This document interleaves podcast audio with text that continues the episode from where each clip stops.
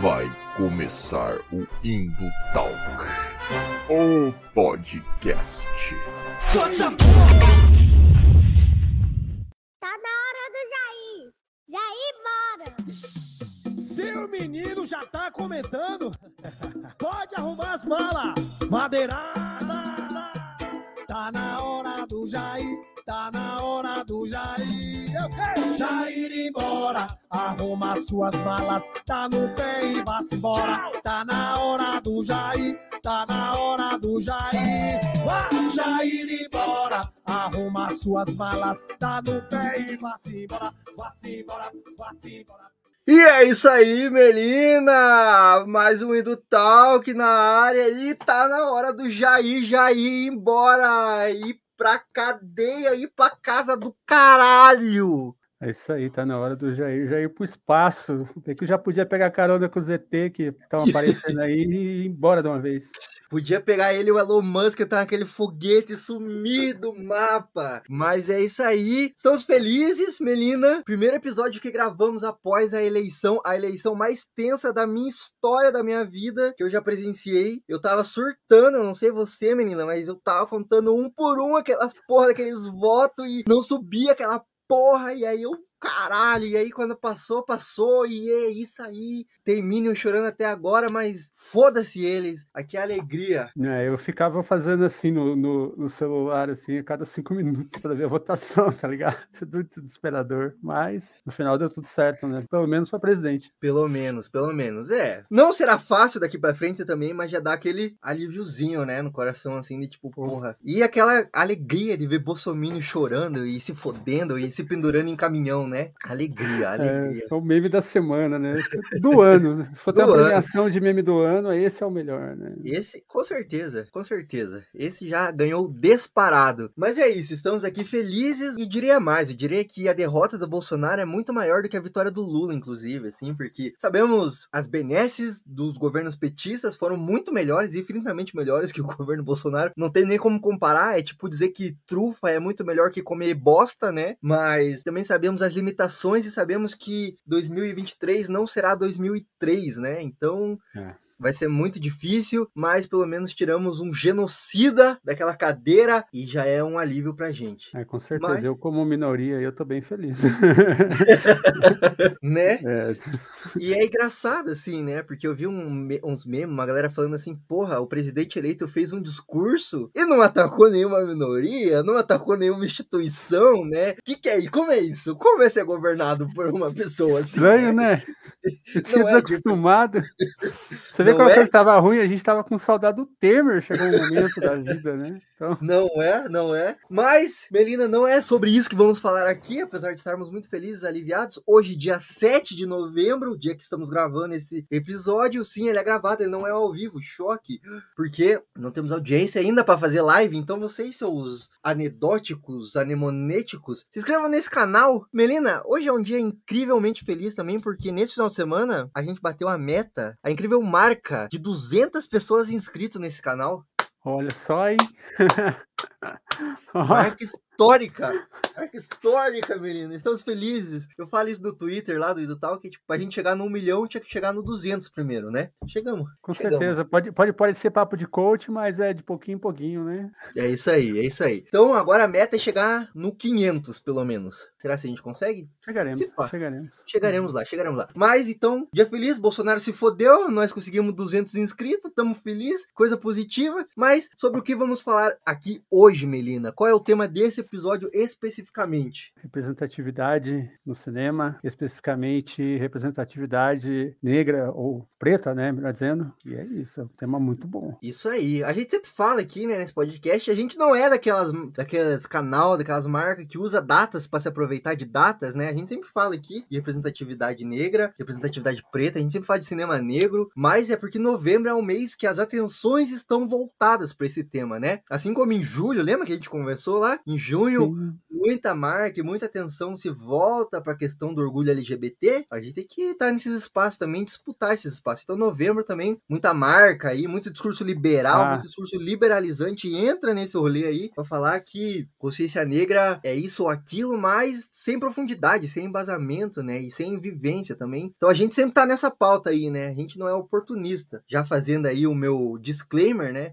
E é isso, mas é isso, porque tá só dando esse disclaimer porque vamos falar desse tema, e esse tema é muito importante, né? E aqui a gente quer falar, como a menina bem comentou aí, falar especificamente sobre o cinema negro, né? Falar de cineastas, filmes que trazem essa abordagem assim mais crítica, né? E como é mesmo essa construção cinematográfica da sétima arte, especialmente de Hollywood, que a gente ainda é muito quintal de Hollywood, né, aqui, como isso constrói, né, o imaginário popular assim do, do negro, do branco, da branquitude, da negritude, né? Tudo isso é muito importante e a gente não para pra pensar o quanto deveria, assim, muito nerdzinho fica chorando aí, porque tem filme do Pantera Negra, tem filme do Superman negro, nem vai ter mais, infelizmente, mas É, né? Não vai. e aí vem com os papinhos, tipo, ah, e se fizesse um Pantera Branca? Tipo, ah, vai tomar no seu cu também. Então, poucas ideias, velho, entendeu? O bagulho é poucas ideias. Eu não sirvo pra dialogar com as pessoas, né? Eu sou poucas ideias. Mas pra isso, menina, eu não tenho nenhuma capacidade, assim, pra falar desse assunto, né? Mas trouxemos convidados, não é isso aí mesmo, menina? Trouxemos um convidado de honra, um convidado ilustre pra falar aí, né? É Como sempre, né? Sempre tem um convidado que entende do assunto, né? A gente aproveita e aprende, né? É isso aí, a gente fica falando de orelhada aqui, né? A gente sempre traz pessoa que sabe mais que nós. Acho que esse é o ponto do nosso podcast aqui, entendeu? Trazer pessoas que vão falar com nós aqui, humildade acima de todos, né? Mas vamos chamar aqui o nosso convidado e parar de enrolação de blá blá blá de lero lero, chamar aqui o Marco Aurélio. Bem-vindo, Marco Aurélio, ao nosso humilde podcast. E aí, gente? Boa noite, boa tarde, bom dia, né, para quem tá assistindo aí, ouvindo, assistindo aqui o podcast. Agradeço aí pelo convite, gente. Já tô empolgado aqui pela troca. Esse comecinho aí já foi empolgante, já deu aquela animadinha. E só sorriso no rosto pra isso tudo que tá acontecendo agora, né? Isso aí. É... Marco fala conosco diretamente do Rio de Janeiro, cidade maravilhosa, cidade que eu morro de inveja, assim, porque é calor para um caralho no Rio de Janeiro. Aqui em Curitiba só chove e faz frio nesta porra. E eu vivo com morrendo inveja dos cariocas. A gente tá tendo um ano aqui meio São Paulo, meio Curitiba mesmo, porque tá só chuva, chuva, chuva, tempo nublado. Então acho que você não tá perdendo muita coisa aqui nesse ano, não. Talvez em dezembro aí, né, janeiro, época de praia, de férias, o sol dá uma aparecidinha pra gente. É a minha inveja, levando negatividade pra, pra praia carioca aí, entendeu? Chuva, Deve ser. Curitibano só se pode. Mas é isso. Marco, bem-vindo. Muito obrigado por topar participar desse podcast aqui, cara. É, eu sei que você tem contribuições valiosas para trocar aqui com a gente. Eu sei que você pode até ensinar muita coisa pra gente, e principalmente para quem tá nos ouvindo, né? Eu acho que essa é, é a importância desse espaço aqui. A gente tava brincando que a gente tem 200 seguidores, ainda é um espaço muito pequeno, assim, mas eu acho importante sempre a gente abrir as portas, né, para esses diálogos que são tão importantes, né? Concordo. É, eu sou professor de formação, né? Então, se eu tenho a oportunidade de estar trocando ali, de estar falando alguma coisa, eu vou sempre topar, sabe? Porque acho que nesses momentos a gente, tanto que a gente ensina, né? Mas quanto que a gente aprende também, né? Então, acho que é trocando que a gente está concretizando aí esse, esse conhecimento, né? E aquela história também, né? Conhecimento que não gira não faz sentido, né? Não pode ficar parado, ele tem que estar atingindo outras pessoas. Então, acho que vai ser uma, uma honra aqui ser ouvido aí por esses 200 seguidores e quem sabe não sejam mais seguidores pra frente, né? Massa, massa. Então vou abrir o espaço para você se apresentar. Você comentou aí que você é professor, né? A gente tava comentando um pouco antes aí que eu achei você, primeiro pela sua pesquisa, né? O que é bem Uhum. bacana, assim, né? E aí abriu espaço para você se apresentar, qualquer talento de pesquisa, né? Sua formação e por que você está aqui hoje, por que, que a gente chamou você aqui hoje, né? Beleza. Eu sou pedagogo de formação, né? Me formei aqui na Estadual do Rio de Janeiro. E aí, em paralelo, assim, meu trabalho com pesquisa na Academia do Cinema Negro, né? Eu dou aula para a rede municipal aqui do Rio de Janeiro, né? No Fundamental 1, né? Os anos iniciais. Então, trabalho com as criancinhas lá de 8, 9 anos. Agora, esse ano, eu tô no terceiro ano, né? Do Fundamental. E também trabalho com eles em sala de aula, né? Com cinema. Trabalhando com coisas menores, né? Costumo trabalhar com curtas, assim. Mas esse ano eu terminei o mestrado na própria UERJ também, educação. Também falando do tema, né? Eu entrevistei 13 cineastas do cineastas negros, né, do Brasil para saber o que, que eles queriam, o que, que eles entendiam como esse conceito de cinema negro, né? E a gente foi trocando bastante coisa. Conversei até com uma cineasta aí do, do Paraná, né? É, de Curitiba, se não me engano, a Larissa Neopomuceno. É uma cineasta bem, bem maneira, bem legal. Ela tem uns documentários que falam um pouco desse, desse recorte de raça, mas também falam muito sobre a questão de gênero, né, a questão do feminismo. Eu lembro que na época ela tinha dois, dois, dois curtas, né? Um que falava sobre a primeira professora trans, aí, acho que de Curitiba, a Meg, e ela tem um outro que é o Seremos Ouvidas, né? Que fala sobre é, feminismo surdo, né? Mulheres surdas que estão na luta também de, de, de, gênero. Então, bem legal, né? E aí eu tava falando, né? Acabei falando mais de outras pessoas do que de mim. Mas em paralelo com esse trabalho, né? Que eu faço em sala de aula, tenho essa, essa minha trajetória na academia. Se tudo der certo ano que vem, estamos no doutorado aí também, continuando pesquisando cinema negro. E aí também, em paralelo isso, né? Eu sou mil uma funções aí. Eu faço algumas formações de cinema, né? Participo da ECA Oran, Escola Criativa Audiovisual Oran, que é um projeto que a gente faz que é correria também, praticamente independente. A gente faz formações de, de cinema com de audiovisual, na verdade, né? Mais focada no cinema, mas a gente pega vários outros campos diferentes com jovens aqui das periferias do Rio de Janeiro, o pessoal da Baixada Fluminense também. A gente está sempre fazendo umas formações. E eu também participo do Cine Manguinhos, inclusive a gente está organizando agora uma, uma ida para o cinema com Pantera Negra 2. A gente quer levar uns ônibus aí de crianças da comunidade de Manguinhos, que é uma comunidade aqui da periferia do Rio de Janeiro também, Zona Norte. A gente quer levar aí essa galerinha para assistir. A estreia não vai dar, que acho que a estreia essa semana já. Mas nas primeiras semanas agora, agora em novembro e dezembro, a gente quer levar um, um ônibus de, da molecadinha para lá e a gente está em campanha de, de, de, vaquinha e de financiamento coletivo. Depois eu posso mandar aí os, os arrobas, os, os e-mails que tem essa, essas questões da campanha. É, e aproveitar também o um momento aqui, né, já que a gente está falando dessa questão da minha pesquisa, do cinema, né, eu fui ali rapidinho, peguei o, o livro que eu escrevi, né, que é esse de cá, Cinemas Afroatlânticos, Diásporas Africanas e Cinema Negros nas Tessituras Redes Educativas, que é resultado da minha monografia, né, a monografia O Maluco, escrevi umas 80, 100 páginas, aí eu, me falaram que estava legal para publicar, eu fui lá e mandei, e foi aceito. É um livro que girou bem, assim, ele lancei em 2020, ele girou legal pelo Brasil, Brasil. Foi aí até que eu conheci a Larissa também, foi aí que eu tive essa vontade de fazer essa pesquisa com os cineastas nas cinco regiões, né, do Brasil. E é isso, né? A gente faz coisa pra caramba, não sei nem onde arranja tanto tempo pra fazer isso tudo. Caralho, mas é isso. Realmente, realmente. Brabíssimo. Inclusive, se quiser deixar aí pics pra galera ajudar aí, né, a levar as crianças aí pra ver Pantera Negra 2, achei do caralho essa proposta aí. Depois passa pra nós aí, a gente faz até uma colaboração aqui do Talks, manda pros nossos 200 seguidores aí. e, depois eu mando Massa. E porra, do caralho, realmente, assim, eu li a sua pesquisa, como você falou, né, não sabia desse teu trampo tão foda, assim, né, na rede estadual, na academia, fazendo projeto, caralho, velho, brabíssimo mesmo, mil e uma utilidades, de fato. Inclusive, minha namorada vai adorar esse episódio aqui, porque ela também é pedagoga, né, informação aí, tá se formando agora, acho que ela vai curtir pra caralho aí, né, inclusive um beijo aí pra ela. Oh. Ah, peguei até com vergonha agora, me bananei, né, nem era pra falar isso. tá da cor é... do boné. e, cara, então deu para ver que o Marco vai, de fato, exercer a profissão dele aqui, dar uma aula pra gente aí sobre cinema, sobre cinema negro, né? Sobre representatividade aí. Mas eu preciso, eu preciso, cara, pedir uma licença aqui pra fazer o meu jabá, então, né? Afinal de contas, o quê? Produtor de conteúdo pra internet, né? Tem que mendigar interações aqui, likes e sobrevive de interações, né? De curtidas e likes aí. Então, já vou deixar aqui pra você vocês que estão assistindo, estão ouvindo, indotalks.com.br é o site onde eu e Melinas escrevemos, não é isso, Melina? Textos, vários Exatamente. textos sobre coisas aleatórias que pintam na nossa cabeça, nada tão aprofundado, nada tão é, científico quanto é, os artigos e o livro aí do Marco, né? Mas é coisa também que a gente não tira da, também do além, assim, né? Não é biruleibice nossa assim, não. A gente vai, faz uma pesquisa, faz uma reflexão aí e posta lá, né? Menino, inclusive, é o taco para um caralho, né, Melina? Melina? Fica postando, dizem, coisa, dizem. fica postando coisinha de anime, fica postando coisinha de mangá. Não, mas, mas... sempre com teor crítico, um teor, né? Fazendo conexões com a geografia, porque eu sou geógrafa também, então é sempre assim. Isso, isso aí, isso aí. Mas Melina manda bem, escreve lá, tá me devendo os textos aí, Melina, cobrando aqui na caruda mesmo, na frente de todo né? mundo.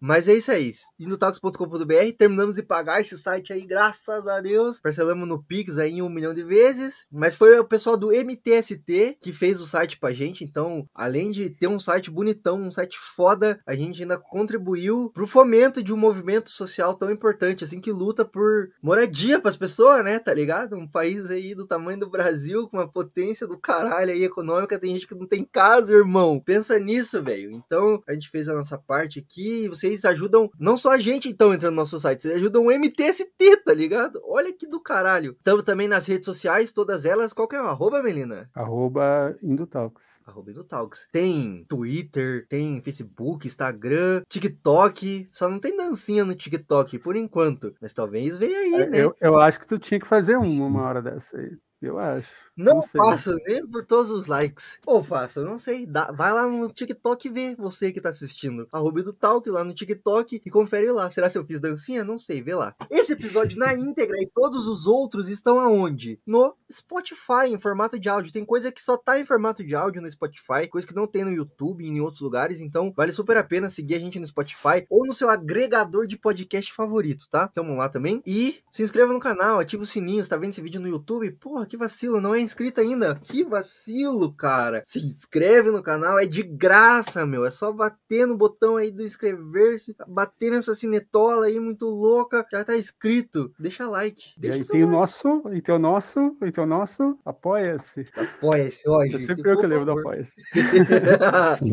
A minha função principal como co-host é lembrar do apoia-se. Isso aí. Então, não deixe Melina triste. Vocês estão vendo ali atrás, quem tá no YouTube? Quem tá no Spotify vai no YouTube agora e vê. Vocês estão vendo atrás do Melina ali? Tem um tabuleiro de Oija. É isso, Melina, que fala? É, o ID. Que vocês vão querer mexer com a Melina? Assina esse apoia-se, cara. Eu sou, eu sou boazinho, eu sou boazinho. Tem uma bandeira trans também, eu sou boazinho. Assina, não deixa a menina decepcionada. Assina o nosso apoia-se lá. Qualquer valor, cara. Qualquer quantia que Deus tocar no seu coração, assim. Ou o Lúcifer também, ou qualquer outra entidade aí que tocar no uma coisa. Pode ser. Ó, tem o Bafominho. O Bafominho também fica triste, tá? Se não, se não Vocês vão, apoiar. dece- só vão decepcionar Bafominho. Se inscrevam no canal, ativem o sininho e vão no Apoia-se. Qualquer valor que vocês puderem contribuir lá já é bem-vindo. Quem apoia com 5 pilas, 5 ou mais, tem o episódio e todos os conteúdos com antecedência. Então, vídeo que vai pro YouTube, áudio que vai pro Spotify, tudo antes de todo mundo, tá? Então é isso, tá? Porra, site, redes sociais, Spotify, YouTube, se inscreve lá pra gente bater os 500 seguidores. Inscritos, né? Nem é seguidor que fala. E apoia-se. Qualquer valor aí já vai ser muito bem-vindo aqui. Pra gente melhorar cada vez mais. Mas é isso.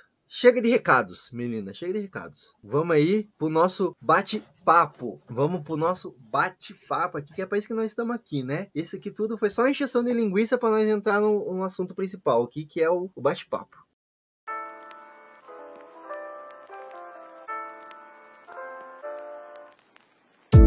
Vai falar sobre representatividade, especialmente representatividade negra no cinema. E o Marco aí já mostrou pra gente aí, comentou no começo, que sabe bem disso, né? Estuda isso aí de maneira séria, né? Não é esses biruleibe aí que fica escrevendo besteira nas caixas de comentário, né? Porque é foda isso também, né? Porque você, tipo, assim, você faz a pesquisa científica e tal, e aí o nerdola, assim, ele manda um comentário na caixa de comentário, né? Que não tem nem como se refutar, porque é tão ruim que você nem sabe por onde começar. E aí é foda. Aí eu parabenizo aí as pessoas que estão na academia fazendo ciência com método e tudo mais, né? Sobreviver a quatro anos de governo Bolsonaro aí, destruindo a, a ciência, né? No, no país aí e seguem firmes aí. Mas, pra falar de representatividade do cinema, a gente precisa falar de cinema, né? Que cinema é uma arte, mas também não é só uma arte, é uma indústria, mas também é uma representação de ideias e valores de uma determinada sociedade em um período histórico, certo? O Marco tá aqui com a pesquisa dele que não me deixa mentir, né? Uhum. Como isso muda ao longo da história, né? Como esses valores que são representados na tela, né? Eles mudam conforme a sociedade vai avançando, né? E por isso que por muito tempo o cinema hollywoodiano foi e ainda é muito racista. E por isso também que atualmente a gente vê uma valorização dos movimentos de afirmação nas telonas. Eu cito aqui o Girl Power, né? O movimento feminista que tem impactos aí positivos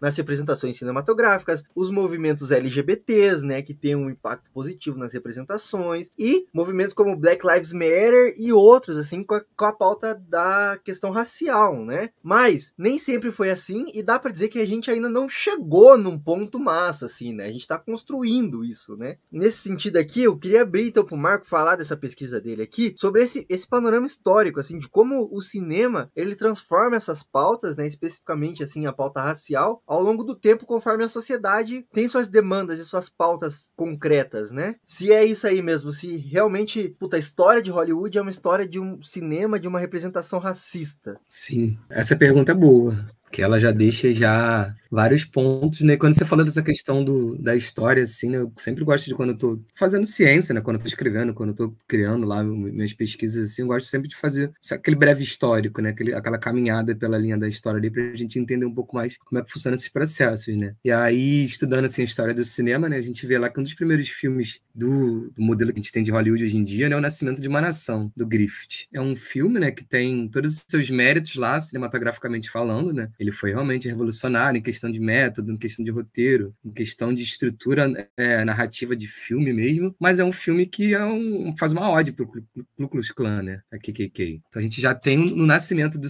cinema, como a gente conhece hoje em dia, né? Esse marco racista ali nele e o Griffith nem pensou na época se ele estava... Quer dizer, eu acho que certas coisas a gente acha que é sem querer, mas eu acho que com certeza tem uma, uma intenção ali, né? Tanto que depois até ele faz, né? Ele faz um filme depois falando disso, né? Que é o Intolerância, que é o filme seguinte dele. Então eu acho que o cinema dos Estados Unidos, como você mesmo falou antes, né? Ele é demarcado por essa questão que ele é uma indústria, mas ele não está produzindo só narrativa, né? Ele está representando, reproduzindo o pensamento social de uma época. Então a gente já chega na, na inauguração do cinema com essa demarcação bem grande, né? A gente vai representar negros e negras de forma é, subalternizada, forma caricata, né? No, nesse filme mesmo, Nascimento da Nação, a gente vê as pessoas negras, elas agora saem, né? Desse, normalmente no antes, né? É, as pessoas negras, principalmente no cinema brasileiro, no americano acho que nem tanto. É, as pessoas negras sempre estavam no, nos cantos das telas, né? elas apareciam de fundo, como se fossem imagens que não eram cap capturadas propositalmente, né? Como tipo, ah, sem querer, capturei um negro aqui no meio da multidão. Mas Nascimento da Nação já é diferente, né? Os, os negros estão lá no centro da, da tela, né? Muitos deles de blackface, acho que a grande maioria deles de blackface, né? Porque eram pessoas negras interpretando pessoas, quer dizer, pessoas brancas interpretando pessoas negras e fazendo aquele super estereótipo, né? Elas são, são bestiais, são cômicas, são não são seres seres humanos, né, ontologicamente falando. Eles são como se fosse uma categoria inferior. E tem uma cena clássica, né, desse filme que é, acho que é a cena mais marcante, assim, né, para essas análises de raça. É uma cena que, acho que a filha lá dos protagonistas, né, ela, ela tá andando no, no Boitic lá, né, e chega um, um, homem negro, né, que vai, tá indo atrás dela, assim, né, e ele chega e a, a feição dele, assim, né, o mise-en-scène que rola ali, né, foi feito para transformar esse homem como se fosse tipo, tipo um zumbi, um monstro mesmo, ele tem os olhos esbugalhados, assim, vai em cima da menina e ele acaba pegando a menina e aí desenrola toda uma guerra por causa disso, né, então a gente tem umas representações bem, bem perigosas, né, nesse primeiro cinema aí. Aí eu acho que não é anacronismo nenhum falar que a gente pode demarcar com, com tranquilidade que se a gente vivia na época é, a segregação do Jim Crow nos Estados Unidos, né? Aqui no Brasil também a gente vivia vários tipos de segregação, né? Além da malandragem, quem não estava andando na rua sem, sem carteira, né? Teoricamente vagabundeando era, era preso. Então a gente tem suas políticas de segregação. Se o país, se a nação, se a política da época era segregacionista, é claro que o cinema vai acabar representando isso, né? Então acredito que seja realmente sim racista. Infelizmente a discussão não, não tinha progredido tanto quanto progrediu hoje em dia, né? Então a gente tem esse primeiro marco aí no cinema americano, né? Mas também vendo aí no, restante da diáspora, né? Vendo no restante do mundo. No Brasil, quase nenhum negro tinha acesso ao cinema nessa época, né? Na África, só pessoas brancas podiam ter câmera, né? Tinha um, um na África francófona, pelo menos, tinha um decreto, né? Que impedia pessoas negras de terem câmera, então só brancos podiam manejar, é, manusear, né? Manejar uma câmera. Então a gente já vê essas demarcações políticas como elas vão passando, né? Para ser ferramentas da arte, né? Como cinema e também outras coisas como literatura, o caminho todo. É, né? Tipo, é porque é foda, assim. É, a galera fala de, tipo, não misturar política, mas, tipo, não tem como, né? Tá ligado? Assim, a partir do uhum. momento que só pessoas brancas podem fazer cinema, isso já é político pra caralho, entendeu? A partir do momento que você tem uma lei que, tipo, institucionaliza o racismo, né, a segregação racial, e aí impossibilita o acesso à cultura, o acesso ao fazer daquela arte, daquela indústria, isso já é político para um caralho, né? Então não tem como não, não misturar as coisas, assim, né? E também essa questão do nascimento de uma nação, né, do Griffith, assim, que é, é simbólico para um caralho que o o marco inicial do cinema hollywoodiano, que é a maior indústria de cinema do mundo, seja um marco racista, né? Tá ligado? Uhum. Porque, porque é aquilo, né? Tipo, é, é, é o espelho daquela sociedade, né? Que foi criada em cima de racismo, né? Tá ligado? Foi criada em cima de segregação racial e foi criada todas essas porras assim, assim como foi criada em cima de machismo, como foi criada em cima de LGBTfobia, tá ligado? Foi criado num conservadorismo cristão, assim, de, de garganta, entendeu? Que de cristianismo tem pouquíssimas coisas, tá ligado? É, é foda isso, e as pessoas não entendem. E aí, quando vem esses movimentos de questionamento mesmo, assim, que são legítimos e são extremamente importantes, tipo assim, as pessoas falam, ei, porra, mas por que aquele branco tá fazendo blackface, tá ligado? E tá. E o roteiro é cheio de estereótipos e relata o, o homem negro como esse cara violento, bestial, é, não humano, assim. Enquanto que, tipo, porra, as pessoas negras não têm acesso e, e é isso aqui. E aí traz essa questão da representatividade, assim. O quanto isso é válido nesse sentido que eu queria perguntar é: essa representatividade, assim, não só na frente das câmeras, mas por trás das câmeras também, que é quem tá pensando o filme, quem tá dirigindo, quem tá produzindo. Se essa representatividade também é importante, assim, né? Porque, beleza, a gente discutiu aí esse ano já sobre a questão do feminismo, né? E aí um episódio lá super bacana, a gente fala assim, tá, beleza, a gente tem um monte de mulher na frente da câmera, mas atrás da câmera é um monte de homem machista, escroto, que tipo, ah, beleza, tem uma mulher na frente da câmera, ela é uma personagem empoderada e tal, mas tipo,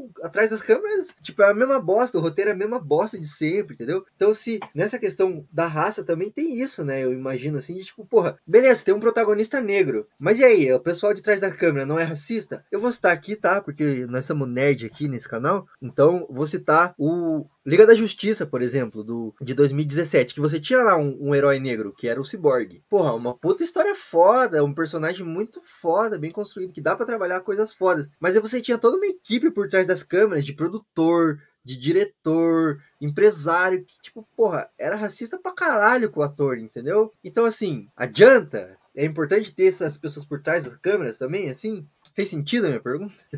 Não, faz sentido por completo. Primeiro, eu penso que, por pesquisar roteiro, assim, conhecer um pouquinho de roteiro, acho que é fundamental a mão do roteirista, né? No roteirista negro, nesse caso, na hora de estar escrevendo uma história. Que às vezes não adianta nada né? Você tem uma pessoa negra protagonista ali e ela tá fazendo aquele papel que tá funcionando naquela mesma narrativa, narrativa de sempre, né? Porque não adianta nada ter pessoas negras ali se ela não tá contribuindo numa mudança, né? Fazendo algum tipo de crítica ou tá acrescentando alguma coisa, né? Então acho que esse ponto faz toda uma, uma diferença e pensando nesse esse ponto histórico que a gente tá falando, né? Estados Unidos aí anos 20, anos 10, esse nascimento do cinema, né? A gente aí como pesquisador, a gente sempre vai tentando pesquisar, ah, quem foi o primeiro cineasta negro? Quem foi o, a primeira pessoa pessoa negra conseguiu dirigir um filme, né? E a gente tem o Oscar Michaud, que é um cineasta negro estadunidense, né, norte-americano, que fazia filmes que ah, lá nos Estados Unidos não é que nem aqui, né? A gente tem aqui um, uma parcela de 50%, né, de pessoas negras e 50% de pessoas brancas. Lá nos Estados Unidos é menor, né? Mas mesmo sendo menor, tem a, partes específicas do, da geografia lá deles, né, que são áreas negras, né? O sul, algumas partes lá de Chicago, Nova York, né? Então Oscar Michaud entendeu, ele era de, de origem do sul, né? Depois acho que foi para Chicago, se não me engano. Então ele entendeu que tinha um público negro, tipo, ávido também por cinema, né? Que o cinema era aquela novidade as pessoas negras queriam ir no cinema, né? E queriam ver outras pessoas negras na, na tela, né? Então ele é meio que um dos pioneiros ali do que chamam de race movies, né? Filmes de raça. Então existia já desde os anos 20 cineastas negros que estavam pensando tanto em narrativas que interessassem pessoas negras, né? A grande maioria dos filmes dele fala um pouco desse êxodo que teve, né? Do sul para o norte, nos Estados Unidos, nessa migração. Mas são filmes que também têm uma outra linguagem, né? Para atender esse público que está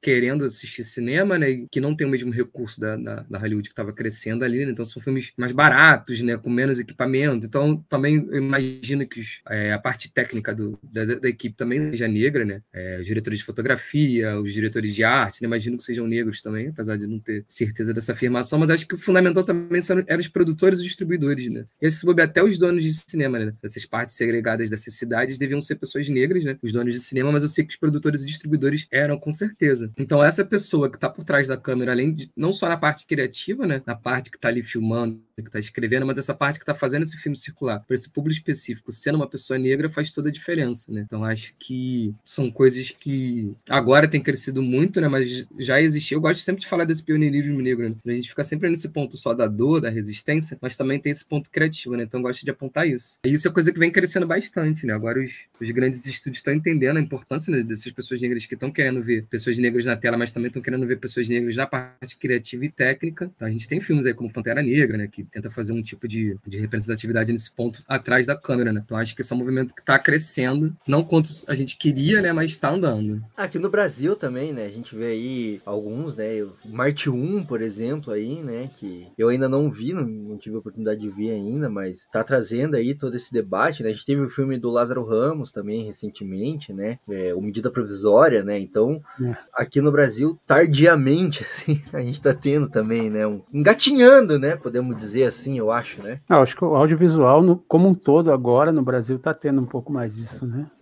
Quando eu falo audiovisual, é aí pegando cinema, teatro, enfim, música, né? Jogos. né? Eu conheço pessoas da área de jogos que estão fazendo jogos com essas temáticas, né? Tem o pessoal aqui da Tainá Félix, aqui de, de São Paulo, que ela faz jogos pensados para periferia e tal, e ela discute muito essas questões raciais. Então, acho que como um todo, agora que começou mesmo, né? A gente ter esses movimentos, né? É, eu queria falar disso mais pra frente, mas eu acho que vou encaixar aqui mesmo já. Que acho que é essa parada que a gente tinha falado já do da indústria ser um reflexo das pautas sociais, assim, porque vamos lá, tudo isso são indústrias, né? Games, cinema e tudo mais. E os caras, tipo, no limite, eles querem ganhar dinheiro, né? tá ligado? Tipo assim, eles verem que essa estratégia que eles estavam tendo até agora faz com que eles percam uma parcela muito grande, assim, da fatia do bolo mesmo, assim, né, do- dos consumidores, porra, não faz sentido manter isso, né? Então, vamos trazer mais cineastas negros, assim como vamos trazer mais cineastas LGBTs, vamos trazer mais pessoas LGBTs. Na publicidade também tem rolado muito isso, assim, né? Vamos trazer mais diversidade pro nosso casting aqui dos filmes, das fotos e tal,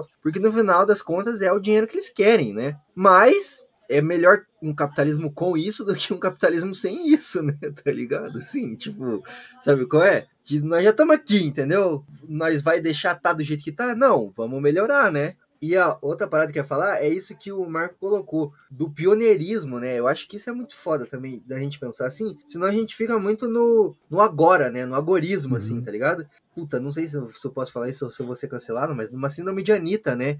Que é tipo, achar que é a primeira em tudo, tá ligado? E tipo, não, tá ligado? Teve gente que veio antes, sabe qual é? eu sou tão nerd que eu tava tentando ver quem que é a Anitta, quem que é a Anitta, quem que é a Anitta, que levei uns 10 segundos até te lembrar quem que é a Anitta. Puta vida. É, não, tipo, nada contra a Anitta, entendeu? Tipo, gosto das Aham, músicas dela sim, até sim. Mas, tipo assim, você entende que, tipo, porra, ela não é a, a primeira em tudo, tá ligado? Teve gente que veio antes dela, entendeu? Sabe qual é? Tem- é? É sempre bom lembrar, assim, porque senão a gente fica nesse bagulho de, tipo, porra, ah, sempre foi racista, nunca teve oportunidade, e não reconhece as pessoas que estavam lá dando a cara tapa e fazendo o rolê, né? Eu tava assistindo esses dias aí, aquele show do Emicida lá no, no Teatro Municipal, que é bom pra um caralho, meu irmão. Aí ele faz uma homenagem, né, ao movimento negro, assim, da... tinha até pessoas que estavam na plateia lá, ele fala, porra, é por causa da luta de vocês que a gente tá aqui hoje, tá ligado? E isso é do caralho, assim, você reconhecer as pessoas que vieram antes de você, tá ligado? Porque mostra também que, porra, não começou aqui e não vai acabar aqui, entendeu? É um bagulho muito maior, sabe qual é? I don't believe I'm gonna die sleeping on no ice. I don't believe I'm gonna die cause I got a bad heart. I believe I'm gonna die doing what I was born for. I believe I'm gonna die half the people. I'm gonna die for the people cause I live for the people. I live for the people cause I love the people. Eu queria entrar num bloco aqui agora, então, pra gente se aprofundar um pouquinho mais nessa questão de contexto histórico, assim, então, de Hollywood, assim, pra aí sim a gente poder falar dessas pessoas que desconstruíram esse histórico, assim, ou tentaram, tipo, hackear o sistema por dentro, vamos falar assim, tá? Minha primeira pergunta ne- nesse bloco é, beleza, a gente entendeu aqui que Hollywood tem um contexto histórico racista, de várias formas, que o Marco já mostrou aqui e a gente já comentou. E não dá pra negar isso, né? Mas, tipo assim, por que e como ainda existem pessoas que se esforçam pra fazer um malabarismo argumentativo de tentar defender o indefensável e dizer que nada a ver, que não era racista, porque dentro do contexto histórico e tudo mais. E aí eu abro a pergunta pra vocês debaterem aí, né? Porque eu não sei como que o nerdzinho consegue passar tanta vergonha assim, né? Tentando defender o indefensável de que, tipo, não, não, não tem isso de contexto racista, assim, né? É, eu acho que o ponto principal, né, para entender esse sintoma atual que a gente está vivendo hoje em dia, esse nerd revoltado aí, né, com essas questões sociais, né, adentrando aí os, a grande mídia, né, os meios de entretenimento. Eu acho que é um salto do nosso tempo, né? A gente vive ao mesmo tempo aí cruzamento de duas coisas bem nefastas, né, que é esse empreendedorismo, né, esse liberalismo aí que você só consegue aquilo que você se esforçou para merecer, né? Só ganha aquilo que você lutou para conquistar e também o crescimento desse conservadorismo, né? Eu acho que esses dois caminhos estão tão enlaçados aí, né? Eu acho que de certa forma são duas coisas que sempre são presentes na história do capitalismo, né? Esse liberalismo forreca aí, né? Esse conservadorismo até a página 2, mas eu acho que é o crescimento disso que vai fazendo essas pessoas acharem que, que isso é justificável, né? Então eles devem falar, ah, não tinha cineasta negro antigamente, porque nenhum negro se esforçou o suficiente para estar tá aí, né? E, ou negro, ou mulher, ou LGBT que seja, sabe? Ou então, tipo, ah, vocês não sabem dessa história porque ninguém se esforçou o suficiente para contar a história do, como do Oscar que eu falei aqui, sabe? Mas mal sabem eles que tem vários, vários aparatos históricos aí, né, que foram feitos para apagar, para invisibilizar, invisibilizar essa história toda, né? Que a gente hoje em dia, por sorte, aí, por causa até de iniciativas que nem do, do Indutalk, sabe? De fazer essa comunicação, a, a internet faz as coisas girarem com muito mais facilidade, né? Essa é uma informação que eu acho que talvez a década de 70, de 80 não teria acesso, porque isso devia estar dentro de um livro, numa biblioteca fechada e parada, né? Agora com, com a internet a gente tem a, a circulação, né, dessas ideias com uma facilidade, né? E eu acho que também tem uma fragilidade aí, né, do, do, do, homem branco, né? Antes a gente falava do fardo do homem branco, né? Agora a gente tem que falar um pouco mais da fragilidade do homem branco, né? Porque ele tá perdendo poder. Os privilégios todos estão saindo da mão dele, né? E a história do mundo é a história de briga de poder, né? A história por manutenção de poder. Então, quando ele deixa de sair ali como principal protagonista dessas, dessas narrativas, né? Eu acho que ele se sente ameaçado, né? Recalcado, e aí ele não quer ver outra coisa na na tela que não seja ele mesmo, né? Tem uma coisa meio psicanalítica ali, né? Ele quer ver sempre o próprio reflexo na tela, né? Quando ele não viu, quando ele vê o diferente, ele, ele se choca, né? E por não saber lidar com essa diferença, ele vai querer atacar, né? E aí ataca, ataca diminuindo, ataca menosprezando, ataca revivendo coisas que a gente já achou que tinha superado há anos, né? Como o nazismo aí, como fascismo. Então, acho que isso que acaba sendo um sinal desses tempos que a gente está vivendo, né? Que são tempos bem doidos, que no mesmo movimento que tem um crescimento dessas pautas progressistas, né? Tem um aumento gigantesco de coisas conservadoras, né? acho que é mas sabe o que é? Sabe o hum. que é? Não sei se vocês concordam comigo, mas eu acho que, tipo assim, nenhum... É isso que você colocou, da história ser a história da briga de poder, assim, né? Não, não é fácil, tá ligado? Você perder os privilégios, assim, sabe é. qual é? Tipo, é muito fácil você, manter, é você ter privilégios, tá ligado? E, tipo, porra, é massa pra caralho mas, mas, tipo assim, você perder não é legal. E aí, não tem um. Não tem, tipo, um. Nenhum parasita, nenhum vírus, assim, que, tipo, morre de boa, tá ligado? Ele sempre morre atacando o hospedeiro, tá ligado? Então, tipo assim, quando essa galera conservadora, quando essa galera, tipo, até nazista mesmo, tá ligado? Se sente acuada e vê que tá perdendo espaço mesmo, porque de fato tem que voltar pra lata de lixo da história, tá ligado? Quando você vê que essa galera tá perdendo poder, o que, que eles faz? Eles faz arruaça, eles grita, tipo, animal mesmo assim, quando tá encurralado, tá ligado? Tipo, fica puto, uhum. entendeu? E ameaça morder, xingar e, e pedir intervenção militar, entendeu? Tá ligado? Tipo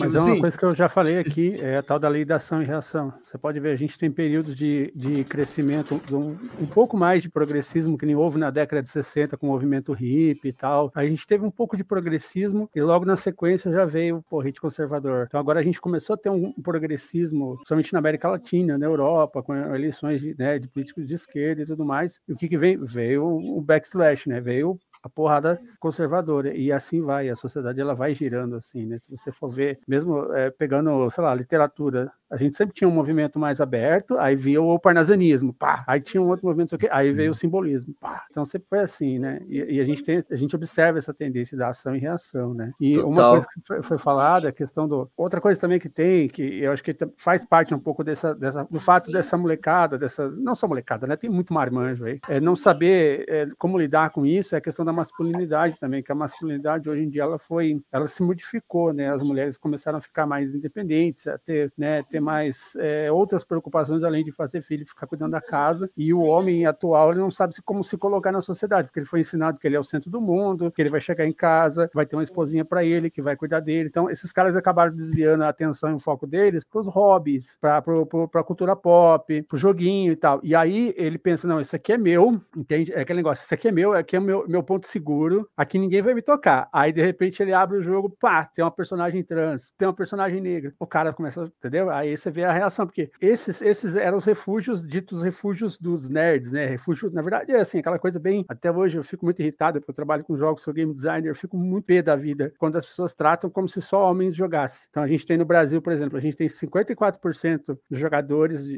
geral são mulheres e mulheres pretas. A maior parte das pessoas que jogam no Brasil são mulheres pretas. Não é homem branco. e os caras não aceitam, eles ficam putos, entendeu? Ah, mas é joga no celular. Dane-se, é jogo. E aí você vê que eles não sabem como reagir. Então tem, tem- essa questão toda, né? O cara sempre se vê ali, só se vê ele, né? Mas eu acho que também tem essa grande questão da masculinidade também. Não, total, é aquele meme da caneca, né? Tipo, macho, daí embaixo tem a plaquinha assim, cuidado, frágil, tá ligado? tipo, É isso. tipo isso, né? E aí volta naquilo que você comentou também uma vez, Melina, que é tipo, nem sempre é sobre ele, entendeu? Mas é a idealização dele, né? Tipo assim, porra, pouquíssimas pessoas que vão assistir filmes de herói se parecem com Chris Hemsworth de Thor, entendeu? Pouquíssimas pessoas, entendeu? Mas o nerdola branco acha que ele tá próximo do Thor, entendeu? E aí quando vê É. um herói negro, uma herói, heroína mulher, uma heroína LGBT, uma heroína trans, aí tipo, porra, não é minha representação, não sou eu, então tá errado. Tipo, porra, tá ligado? Paião, paião, tá ligado? Mas eu queria entrar então no, numa outra pergunta que eu tinha aqui, é se Hollywood ainda é racista, né, nesse sentido assim, e se o fato você comentou do Oscar aí, né, Marco? A gente tava falando aí. O fato de ter poucos diretores até reconhecidos na academia, assim, negros até hoje, assim. Pou- pouquíssimos diretores de fato ganharam Oscar negros, assim, né? Até atores e atrizes principais, assim. Eu lembro de uma entrevista, acho que a Viola Davis falou, tipo, meu, eu, tipo assim, meu currículo é tão bom quanto o da Meryl Streep, entendeu? Mas, tipo, pelo fato dela ser branca, assim, tá ligado? Tipo, ela sai muito na frente, entendeu? Ganha Oscar pra caralho, assim. E aí, se esse fato também já é um indício de que Hollywood ainda é racista. Sim. É, Eu acho que qualquer estrutura grande de poder, né, nesse modelo que a gente vive de econômico-político, vai estar, infelizmente, ainda reproduzindo né, essas questões que a gente falou aí, históricas, né? Então, eu acho que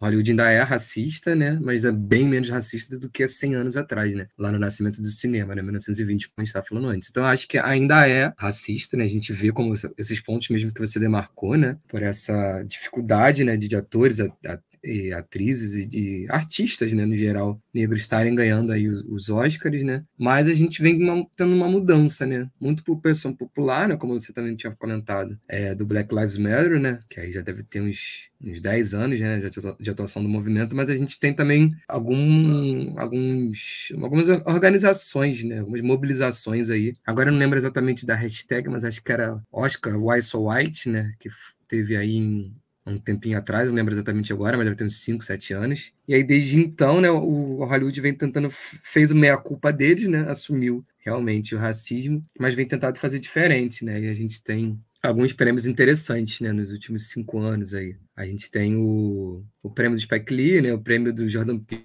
mas também tem Barry Jenkins com Light, tem a Ava DuVernay, né, com, com Selma, né, então a gente vai vendo algum, algumas conquistas, assim, além da, da questão do, do, do ator e atriz, né, que a gente teve, né, o... Nossa, me falhou o nome agora aqui. O Denzel Washington, teve a Halle Berry, né? Ganhando aí esses títulos de melhores atores e atrizes, né? Mas acho que ainda faltava a premiação do diretor, né? Do melhor filme e do roteiro aí, como a gente conseguiu nesse, nesses últimos anos, né? Então acho que tem um caminhar para melhorar, né? Nessa questão de raça, mas também em outras questões, como a gente vem pautando até aqui. Mas não é o que a gente deseja ainda, né? Eu falo como homem negro brasileiro, né? Mas eu imagino que os americanos, né? Negros americanos também têm um sentimento parecido, né? Além de. E também não falando só de premiações também, né? A gente vê um crescimento bem grande de, de filmes que estão trabalhando com essas questões, né? principalmente por ter um mercado é, que está ansioso, né? Por, por ver pessoas negras na tela, né? Eu imagino que seja um mercado que não seja só de pessoas negras, né? Imagino que tem pessoas brancas também que estão ávidas de verem outras pessoas na tela, né? Então, isso tá- tem feito, acho que, um crescimento maior de filmes, né? É, acho que esse movimento também do streaming tem criado umas, umas, umas narrativas um pouco mais alternativas, né? Então, a gente tem um crescimento bem grande de premiações, né? De premiados, com ritmo até bom, né? Acho que a gente tem que começar a se espelhar um pouquinho com Princesa Americana, e vendo que dá dinheiro, né? Acho que o Lázaro conseguiu isso com medida provisória agora. O Marte 1 também gerou legal nos cinemas, né? Acho que até pouco tempo atrás estava no, ainda em cartaz. E além de serem filmes que estão fazendo as pessoas irem no cinema, né? Não só pessoas de negros, mas pessoas progressistas, né? E agora a gente tem essa possibilidade aí, né, de ter o Marte 1 lá no Oscar, então acho que a gente está mais devagar do que os Estados Unidos, mas tá num movimento crescente também, né, no cinema negro aqui no Brasil. É, o cinema do Brasil é, é mais devagar, né? E aí eu volto naquilo que você comentou antes, assim, para encerrar esse bloco aqui, numa pergunta que você mencionou aí sobre os, as estruturas, né? Macroestruturas, assim, que são feitas para invisibilizar realmente, assim, artistas negros, né? E não só negros, né? Mas artistas não brancos, né? Digamos assim. Por exemplo, você comentou dos distribuidores, né? Dos exibidores, assim. Eu lembro quando foi lançar a medida provisória, assim, tipo, uma semana antes da estreia, assim, tinha pouquíssimas salas do Brasil, assim, que iam exibir o filme, entendeu? Aí teve que ter uma pressão popular no Twitter, assim, na rede social, pra galera falar, ô, UCI, não vai ter o filme do Lázaro Ramos Ramos aí, meu. Quero assistir o filme do Lázaro Ramos, meu. Não tem na minha cidade. Aí a galera foi pressionando, foi pressionando e as salas foram abrindo. E isso mesmo a gente tendo uma lei de tempo de tela que tem que ter filme nacional, entendeu? O filme do Lázaro Ramos, que é o Lázaro Ramos, tá ligado? Não é qualquer um. Uhum. Não conseguiu, sabe qual é? Então, existe essa estrutura, até por, porra, já comentamos aqui em outros episódios desse podcast também que, porra, os cinemas daqui do Brasil não são do Brasil, entendeu? É o CI, é IMAX, é Kinoplex, é tudo gringo, entendeu? Então, então, então é óbvio que os gringos vão dar preferência pro filme gringo, né? E, então, assim, a gente tem que repensar também essa estrutura de distribuição de cinema, né? E de, de fazer o cinema e tudo mais, assim, porque realmente a gente fica refém, né? E aí você comentou também de, tipo, porra, toda essa estrutura que invisibiliza, e aí vem o, o argumento raso e rasteiro de, tipo, ah, até hoje não tem cineasta negro famoso porque os caras não se esforçaram o suficiente, tipo, tá ligado? Porra, vai se fuder, tá ligado? E aí, uhum. qual que é a importância da gente, assim, enquanto enquanto audiência também, enquanto espectador, reconhecer esses produtores, esses cineastas negros por seus bons filmes, porque, tipo, é impossível, cara, é impossível, tipo assim, não existir filme bom de gente que não é branca, entendeu? Só tem filme bom de gente branca, cara. É impossível isso, tá ligado? Então esse argumento de não tem é muito ruim, né? Então, queria que você comentasse um pouco sobre essa estrutura, mas também a importância da gente consumir cinema negro, né? Desses cineastas que estão fazendo cinema aí, né? Não só o Lázaro Ramos, não só os diretores de Marte 1, não só o Jordan Peele e o Spike Lee que a gente vai falar aqui, mas cineastas negros no geral, né? É, o caso do Brasil é bem sintomático, né? Acho que nos Estados Unidos a gente tem um, um, movimento um pouquinho diferente, né? Porque cinema, antes de tudo, é indústria, né? como a gente tem falado. Então, é poder e é dinheiro. Então, aqui, infelizmente, esses meios de, de produção, né, de distribuição e até o meio de, de, produção que eu falo, assim, tipo as câmeras, né, não estão nas mãos das pessoas negras, né, porque são aparelhos caros, né, e até um estúdio também é bem caro. Então, acho que lá nos Estados Unidos, talvez, não tem tanta é, certeza assim, né, mas é o tipo o próprio Spike Lee, o próprio Jordan Peele, eles têm as próprias produtoras deles, né, de cinema. É, o, o Spike Lee tem a produtora dele, né, e o, o Jordan Peele também. Né? Então acho que isso já facilita o próprio fato deles conseguirem fazer cinema lá, né? Aqui no Brasil já é um caso um pouquinho mais complicado porque as pessoas negras não têm esse poder, né? Na verdade, até as pessoas brancas né, não têm o poder na mão de conseguir fazer cinema, porque fazer cinema no Brasil é muito difícil. Ainda mais por conta própria, né? Sem investimento aí da Ancine ou coisa do tipo. Tá muito difícil ter esse poder de fazer e fazer esse poder de fazer circular também, né? Mas, apesar de tudo, né, a gente vem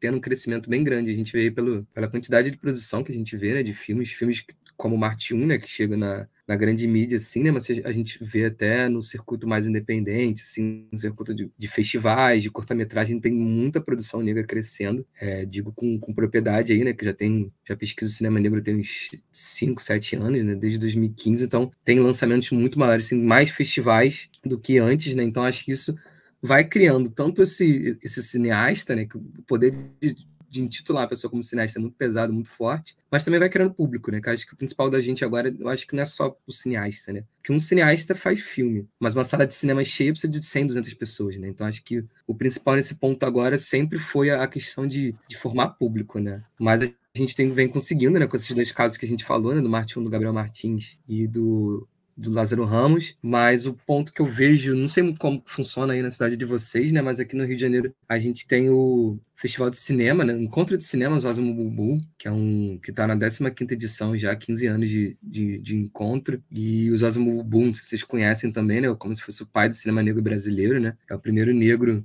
a dirigir um, um filme do cinema negro, né? Que a gente já tinha cineastas, diretores negros, mas que dirigiam filmes para as chanchadas e tudo mais, né? Não eram filmes falando de raça, né? Mas o Zosma é o primeiro com a no Olho, lá em 71. É um curtazinho bem interessante, tem no YouTube, bem legal de ver. É, e aí o Zosma é isso, né? Chegou um momento da vida dele que ele cansou de, de tentar lutar para fazer cinema, né? E ele começou a focar mais nessa questão dos encontros, né? Ele marcava muito essa, essa questão da palavra encontro, que não era um festival, né? Não é um como Oscar, no caso, né? É um encontro. Ele quer fazer um encontro de cineastas, para cineastas negros, para discutir cinema negro, pensando nessa circulação desses filmes e, e para fazer outros filmes, né? Então, ele sempre tentou um, o, o nome do festival é Encontro de Cinema Encontro de Cinema Negro Zosmo África, Brasil, Caribe, né? Então ele faz essa ponte, ele fez, né? Zosmo faleceu em 2013, mas ele fez essa ponte, né? Com a África, com o Caribe, até com os Estados Unidos, né? Acho que o Spike Lee já chegou a vir um encontro de cinema aqui no Rio e ele falava isso, é uma grande reunião de cineastas e sempre querendo fazer público, sempre querendo fazer público, porque é, o, o, encontro sempre aconteceu ali numa sala de cinema que a gente tem aqui no Rio, no Deon, né? Na Cinelândia, que é terra do cinema e é um cinema bem tradicional, assim, cinema bem no, no estilo dos anos 20, 30, assim, né? Aquela sala de cinema grandona, com poltronas vermelhadas, assim, é um cinema bem. É, um cinemaço, assim, e na grande, na grande maioria das exibições as salas ficam bem cheias, né? Nas estreias, a gente teve anos que eu mesmo não consegui entrar, sabe? Eu conheço gente lá do, do encontro, não consegui entrar porque ficou bem lotado. A gente teve uma edição que teve Angela Davis fazendo uma fala antes, e aí ficou tão lotado que eles tiveram que botar um, um telão na Cinelândia, né, para o pessoal conseguir assistir a fala dela.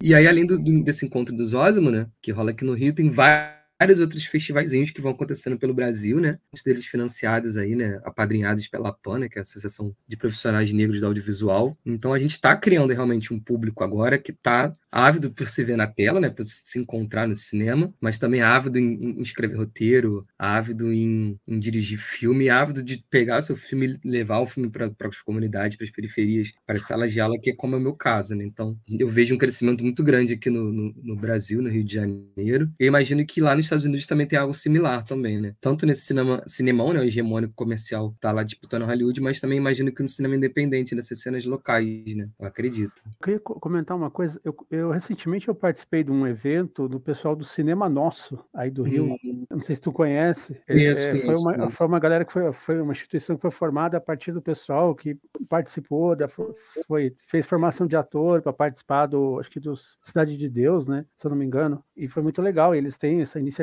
igual tu está comentando, é, eles têm essa iniciativa de fomentar o audiovisual, assim. Então tinha muita. Era uma, uma Game Jam, né, um evento de criação de games de, de final de semana, e era dedicado à mulher afro-latina, assim. Então eu estava lá como mentora tal. E é uma iniciativa muito legal que rola no Rio, porque a gente aqui, por exemplo, eu sou do Paraná, moro em São Paulo, mas a gente nunca fica sabendo, assim, a gente não sabe dessas coisas. Acho que fica muito. Não é que nem em São Paulo, São Paulo, tudo que. Ah, alguém soltou uma bombinha na rua em São Paulo, o Brasil inteiro fica sabendo, né? Mas no Rio acho que tem meio essa característica. Eu, eu, tô, eu tô ouvindo tu falar assim, tô pensando, nossa, mas tem tanta coisa legal rolando no Rio a gente nem sabe, né? A gente só vê as notícias ruins do Rio, né? As coisas boas a gente não ouve falar, né?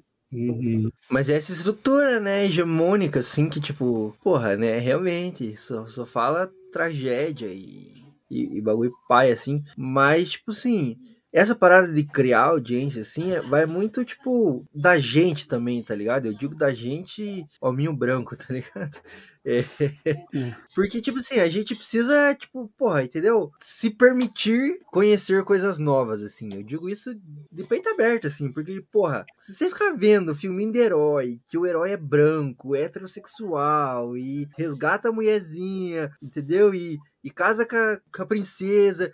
Tipo, porra, você vai viver a mesma coisa a tua vida inteira, irmão, tá É, ligado? Tipo Fica assim. vendo a jor- jornada do herói, do herói É, brasileiro. velho, entendeu? Verdade. Tipo, se permita conhecer outras coisas, outros cinemas, outras pessoas, outras músicas, outras literatura, outras coisas, velho. Você pode chegar e falar assim, porra, eu fui ver um filme que eu não conhecia, o diretor não era muito famoso, achei uma bosta. Beleza, é um, mais um filme que você assistiu você não gostou. Se você pegar um, a Netflix, você vai scrollar aquela porra daquele catálogo cheio de enlatado de Hollywood, vai ver uma parada que é uma bosta também vai perder seu tempo, entendeu? Então, tipo assim, a possibilidade que você tem de descobrir coisas maravilhosas, entendeu? Assistindo cinema negro, assistindo cinema que não é hegemônico, assim, é surpreendente, entendeu? Eu lembro de uma fala do, do diretor do Parasita, esqueci o nome dele agora, mas que ele fala assim que, tipo, Ele chega pra ganhar, o- pra receber o Oscar, assim, e fala pros americanos, assim, fala, meu, dia que vocês aprender a ler essa legenda que passa aqui embaixo na tela, vocês vão descobrir um universo novo de filmes foda, entendeu? Tipo assim, meu amigo, se permita, entendeu? Então, tipo, é isso, entendeu? Vai no encontro de cinema. Véi, às vezes, o brother da gente faz cinema, entendeu? Faz jogo, o brother da gente faz filme, faz livro, a gente não prestigia, entendeu? E a gente fica vendo merda enlatada da Marvel, assim, entendeu? É, ô, Rodir, mas você mesmo- sabe, você sabe o que, que eu acho assim que foi a, a chave que virou para começar a ter mais as pessoas olharem com mais eh, carinho, a indústria olhar com mais carinho para essas questões, é que al- alguma uma, uma parte, logicamente não é muito grande, da população branca passou a querer ver mais diversidade, passou. Porque às vezes a pessoa me pergunta assim, pô, Mel, que chato essas situações de transfobia que tu passa. Como que eu posso te ajudar? Ah, Sabe como que você pode me ajudar? Apoiando iniciativas que combatem a transfobia. Se você vê alguém apanhando na rua porque é trans, vá lá e defenda essas coisas. Então, assim, é, eu, eu vejo que muita gente passou a querer essas coisas e, e ter consciência, né? O, o progressismo, né? Que a gente chama, passou a ter consciência dessas coisas. Então, assim, que na verdade, é que nem o Marco falou, a população, se eu não me engano, a população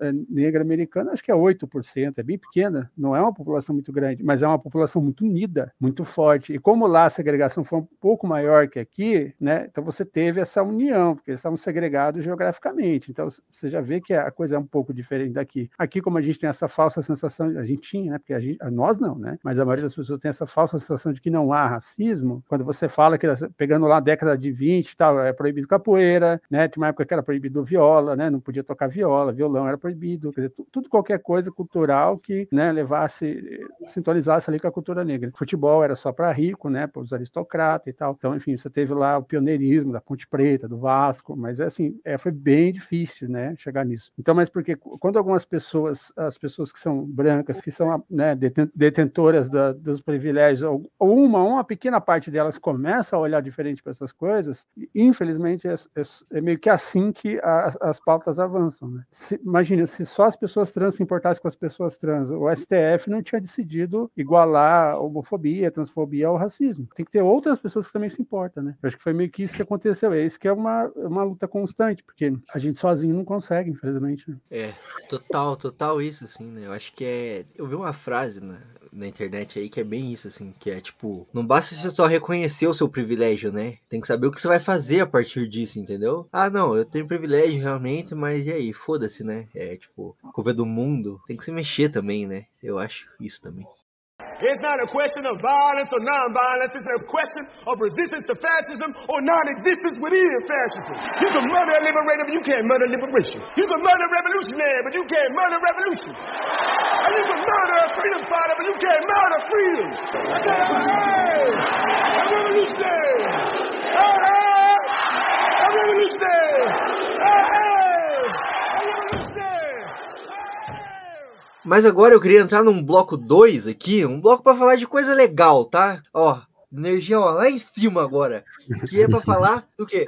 Justamente de figuras históricas importantes nesse movimento de valorização da cultura negra, especialmente em Hollywood, né? Já que a gente mostrou aí que pô, tem esse histórico bad vibe, assim, total. Existem pessoas que estão resistindo lá dentro, entendeu? E aí eu queria começar falando aí, já que citamos a Marvel aí, começar falando da Marvel, né? Vamos falar, por exemplo, de Pantera Negra, o, o primeiro filme com um herói negro, protagonista, com um elenco majoritariamente negro, é, com roteirista negro, diretor negro, então, tipo assim, trouxe uma representatividade fodida, assim, não só pra Hollywood, mas pra Marvel, assim, né, que é, tipo, hoje em dia é, é, é, a vitrine de Hollywood, né, tá ligado? São os filmes da Marvel, né? Então, queria começar é, perguntando, assim, se vocês acham que Pantera Negra é bom? Eu vou dizer, assim, que eu acho que é bom, né? É um, é um dos melhores filmes da Marvel, eu acho, pra mim. Trilha sonora impecável, meu amigo, que trilha sonora impecável. E perguntar assim, ó, a gente tá gravando hoje aí pra audiência, dia 7 do 11, não estreou ainda Pantera Negra, então nós não sabemos nada desse filme. Uhum.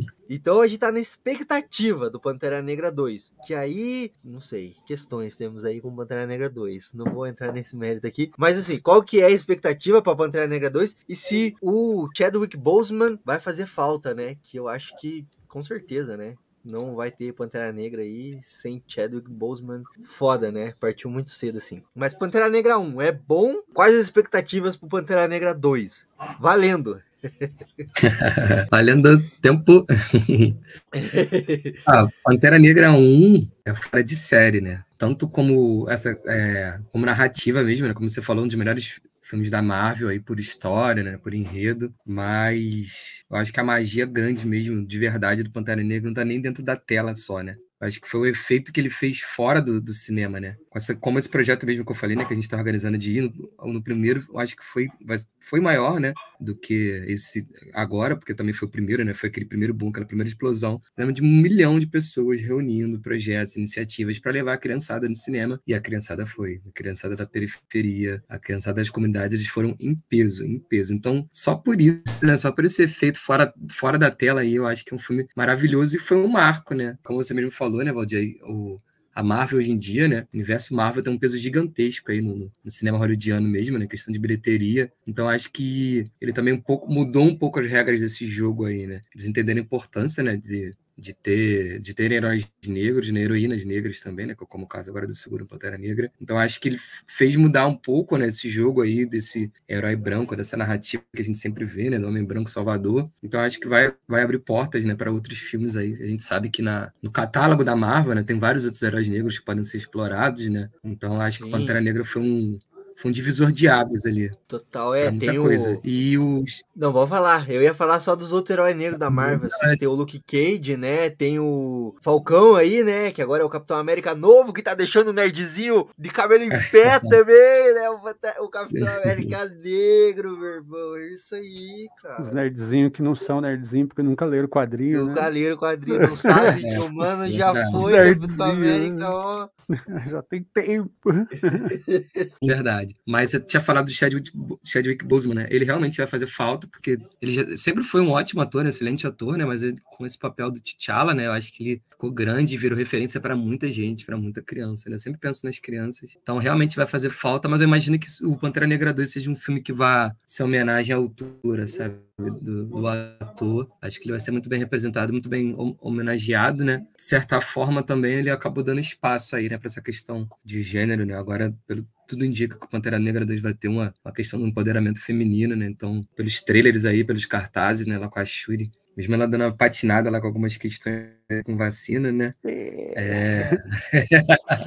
Eu acho que é importante para as meninas negras se, se, verem na tela também, né? A gente fala muito sempre de protagonismo negro, né? Sempre fala na questão do, do masculino, né? Mas eu acho que agora vai ser o momento da, da Shuri brilhar, das mulheres negras brilharem ali, né? A Lupita também. Então, tô bem ansioso para a estreia, fazer o máximo possível para desviar dos spoilers aí, né? Porque eu quero deixar para assistir quando eu for levar a criançada de manguinhos lá no cinema, né? Então, vou ficar desviando que nem Matrix de spoiler aí até lá. Mas tô bem curioso, cara, do que como é que eles vão lidar com essa, com essa passagem do T'Challa, né? Vai ser uma passagem de manto mesmo, né? Vai ser foda, assim. É. E acho que é bem isso que você colocou também do efeito fora da tela, né? Tá ligado? Tipo assim, porra, você vê um monte de criança assim, velho, falando, porra. Na Perifacom, eu... cara tinha muita criança vestida de, de Pantera Negra na Perifacom. Eu contei umas três. Muito foda. Obrigado. Sabe por quê?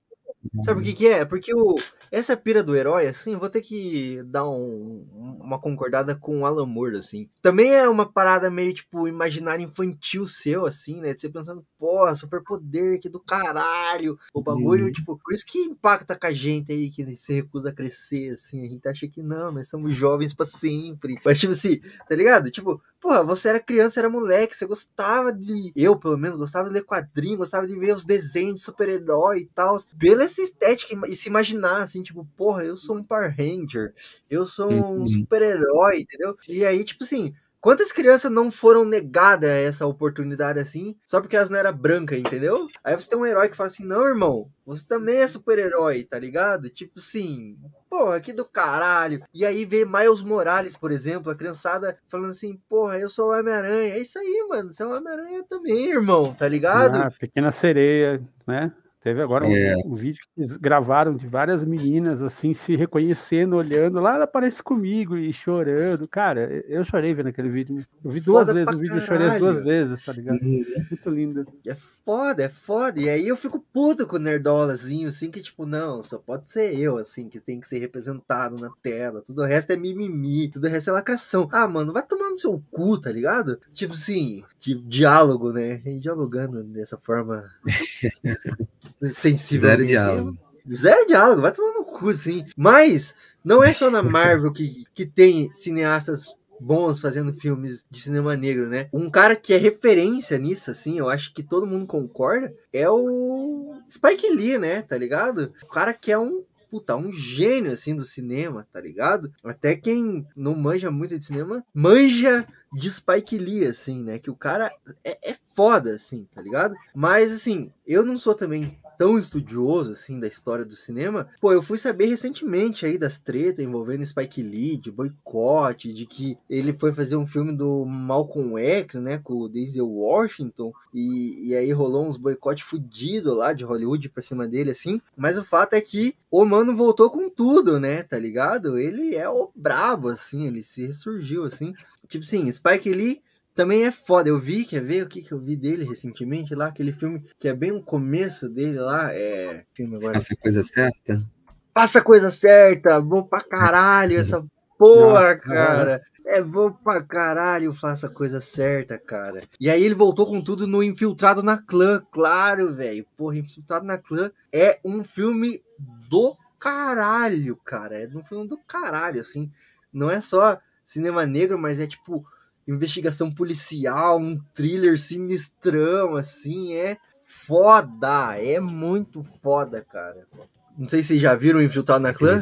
Não vi ainda. Não, assisti. Pô, Melina, Melina, faça o máximo possível pra assistir quando der, hein? Porque é filmaço. Nossa, é, é do caralho, é do caralho. É. Porque, tipo assim, é, é muito foda. É um judeu e um negro, assim, que se unem pra se infiltrar na clã, cara. Tipo, na Ku Klux Klan, assim.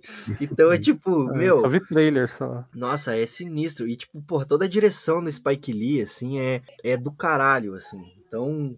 E aí rolou essa treta, né, desse boicote, assim. Eu não sei até que ponto vocês sabem disso, assim, porque eu também não sei muito sobre isso, assim. Mas rolou uma, um, um certo boicote ao Spike Lee, né? Principalmente depois ali do Malcolm X com Denzel Washington, né? Aí parece que meio que, tipo, de volta essa superestrutura, assim, né? Tipo, boicotando o mano que é um cineasta negro, que faz filme foda, que faz filme blockbuster, mainstream e tal. Porque ele foi fazer o filme de um outro mano, que era negro, que é o Malcolm X, que também era um líder, um revolucionário, entendeu? E se eu não me engano, a treta é que. Posso estar falando besteira, tá? Aí a audiência também pode me corrigir aí nos comentários e falar, ah lá, o mano não sabe nada do que ele tá falando, que burro. Mas até onde eu sei, o, a treta com o Spike Lee é que ele representou o Malcolm X e a religião dele mesmo, né? Muçulmana, assim. Então, tipo, se recusou a, a omitir esse caráter, assim, né? Muçulmano do Malcolm X, assim. E também porque ele. Acho que estourou o orçamento né, do filme, assim. E aí a galera ficou meio de cara com ele, assim. Mas o Spike Lee é um cara que eu acho do caralho, assim. E foi ele, se eu não me engano, que puxou uma outra figura também que hoje tá fazendo muito sucesso, que é o Jordan Peele, né? Que é o cara que, cara, hoje em dia Sim. é o brabo, né? É engraçado porque eu conheço O o. Jordan Peele, eu conheço o Jordan Peele do das sketches de comédia dele, cara, tá ligado?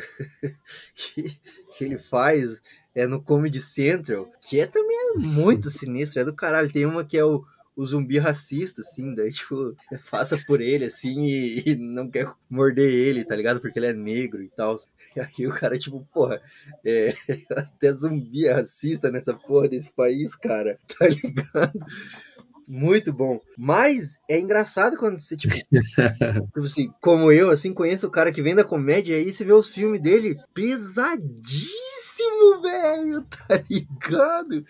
É chocante, assim, é, é uma quebra muito doida, assim. E aí eu não sei, o Marco que estuda o cinema pode falar melhor, mas eu acho que foi isso, né? Foi o Spike Lee que puxou o Jordan Peele, né? É, eu acho que o, o Spike Lee, né, ele foi um, o homem da geração dele, né?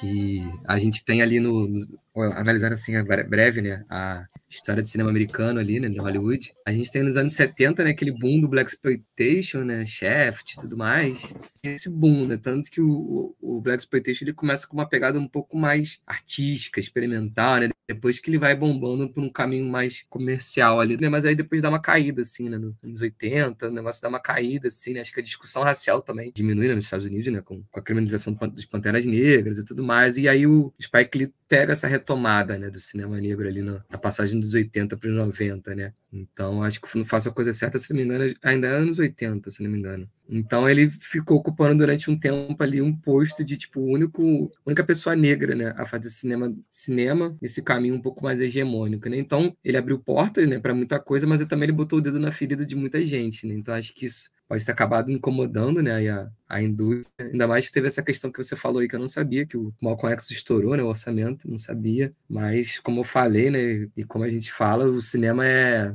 é dinheiro, é indústria, então se mexeu no dinheiro, não teve retorno, aí que pega pega pesado, sabe? Então eu acho que ele ele teve esse movimento, né, de, de ser uma figura ali central para pessoas negras estavam fazendo cinema nessa virada dos 80, 90, anos 2000, depois ele deu uma diminuída, né, que também acho que depois de um momento ele chega e fala, ah, gente, não quero mais fazer isso que vocês querem ver, não, né, então ele é um cara que experimenta, né, tem às vezes uns filmes que tem uma, umas pegadas assim que não vai agradar todo mundo, né, não agradar pela, pela linguagem, não vai agradar às vezes até pelo, pela tentativa que ele faz de estilo, de técnica, né, então acho que ele dá uma caidinha, mas acho que Hollywood reconheceu o tempo dele mesmo, reconheceu o, o trabalho dele, que sorte que ele não não ganhou um Oscar só de, de contribuição, né? ele ganhou um Oscar merecendo mesmo, né? Com, com Filtrados na Clã. Dá para ver pela alegria dele ali no de quando ele ganha o prêmio, né? ele fica tá super feliz, apesar dele mesmo ter boicotado também a academia, né? Acho que teve algum momento que ele falou que ele não queria se misturar mais com essa gente. Até entendo ele, né? Total. Aí eu, eu não, não, cheguei a conhecer pessoalmente, né? Apesar de ele estar tá com uma certa frequência aqui no Brasil e até em encontros de cinema, né? Mas eu imagino que ele seja uma pessoa que deve ter uma personalidade bem, bem forte, né? Para ter abri, abrido esses caminhos que ele abriu, não foi só no, na conscientização, né? Ele botou realmente dedo na ferida, deve ter brigado com muita gente, né? Tem uma, umas tretas dele com. Com o Tarantino, né? Não é isso aí? É, uma treta com Tarantino, né? Que eu, eu, não sei detalhes assim, né? Mas eu imagino que seja por causa da, da palavra nigger, né? Que aparece direto no, nos filmes do Tarantino. Tarantino. É, o Tarantino é meio, meio playboy, assim. É. tá ligado? Tipo assim, é.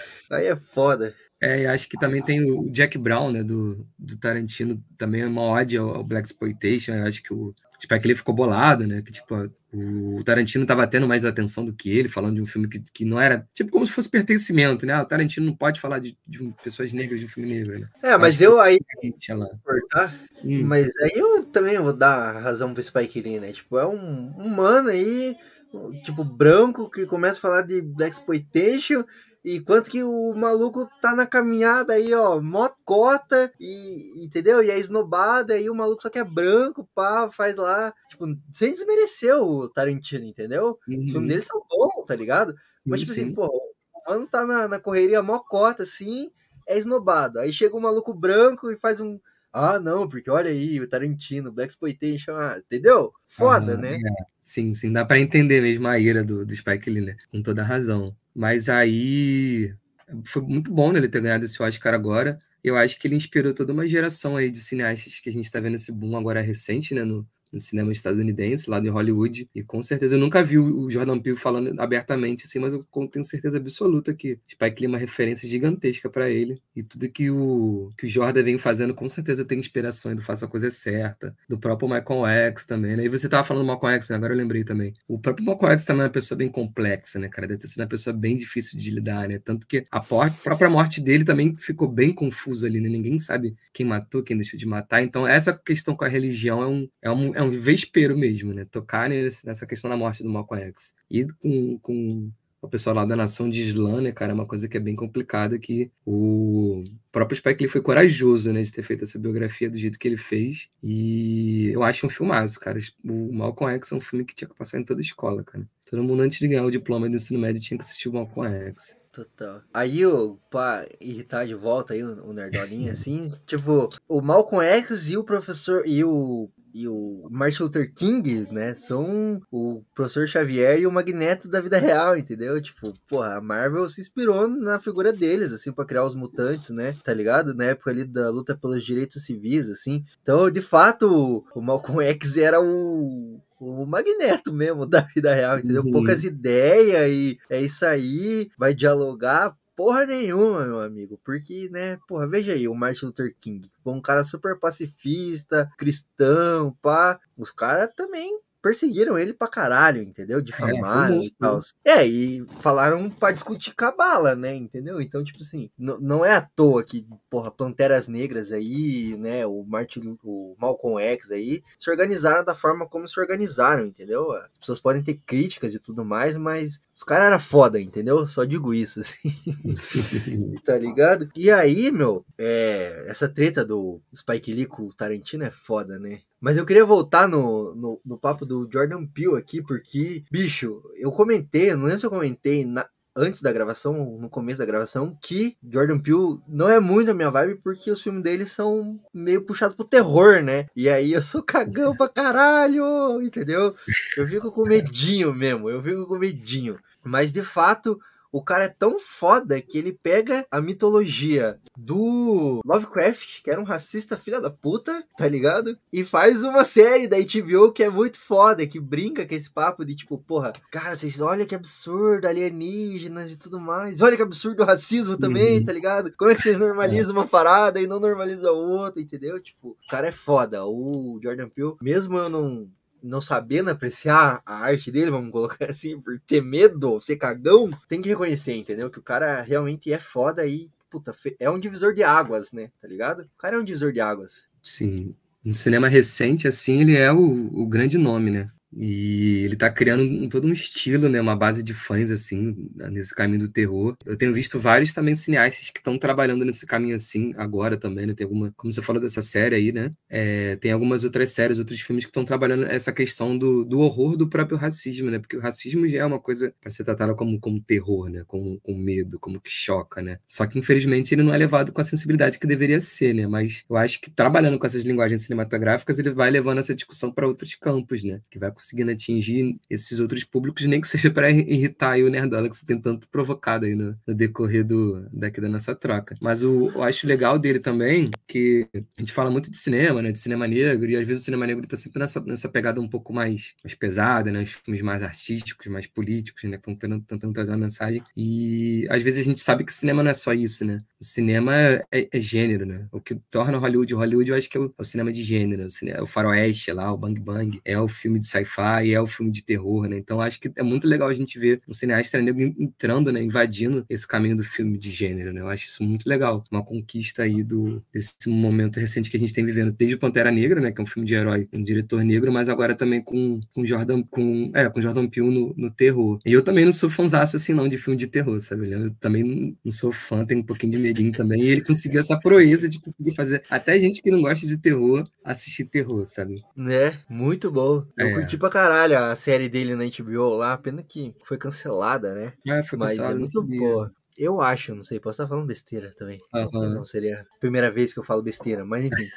É, mas o, se eu não me engano, foi cancelado. É a Lovecraft Country, né? Que é boa pra caralho Uhum. também. Bem produzida, né? Efeito especial do caralho, assim. E é isso, né? O primor técnico do cara, assim, também, né? E isso, isso que você falou me lembrou uma, uma música do, do Emicida também, no, no último álbum dele, o Amarelo, lá, que ele canta com a Maju e com o Pablo Vittar, né? Que tem um trecho da, da música que eles falam, assim, que é achar que essas mazelas me definem é, os pior, é o pior dos crimes, entendeu? É dar o troféu pro Uhum. nosso algoz e fazer nós sumir. É tipo assim, é, que é uma inquietação que eu tinha também, assim, de tipo, porra, eu sempre curti muito é, é, filme de protesto, música de protesto e tal, que é tipo, porra, vamos botar o dedo na ferida mesmo, assim. Mas, porra, fazer só isso cansa, né, tá ligado? Tipo assim, a gente também quer poesia, a gente também quer ficção científica, terror, né? A gente quer outras Uhum. coisas, a gente não quer ficar falando só das nossas mazelas, assim, entendeu? Então, tipo, ver essas pessoas entrando em outros gêneros também, né, como você bem colocou, assim, também é uma parada massa, assim, porque, tipo, porra, o cineasta negro, ele também sabe fazer filme de terror. Ele também sabe fazer filme de ficção científica. Ele também sabe fazer filme de faroeste, entendeu? Ele também sabe fazer outros gêneros, entendeu? Então, eu acho que essa é a grande, grande contribuição do Jordan Peele, assim, né? Falar, tipo, porra,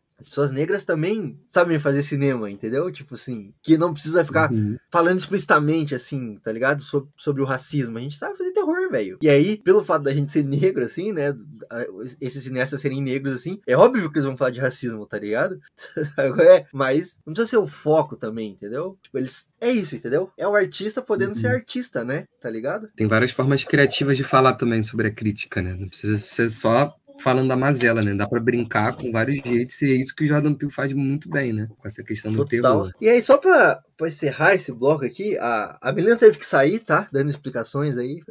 Mas é. Ela precisou sair aí, ela foi é, buscar a namorada dela. E aí, vamos seguindo aqui, tá? Pessoal, audiência, toma aí, nós seguramos a bronca aqui.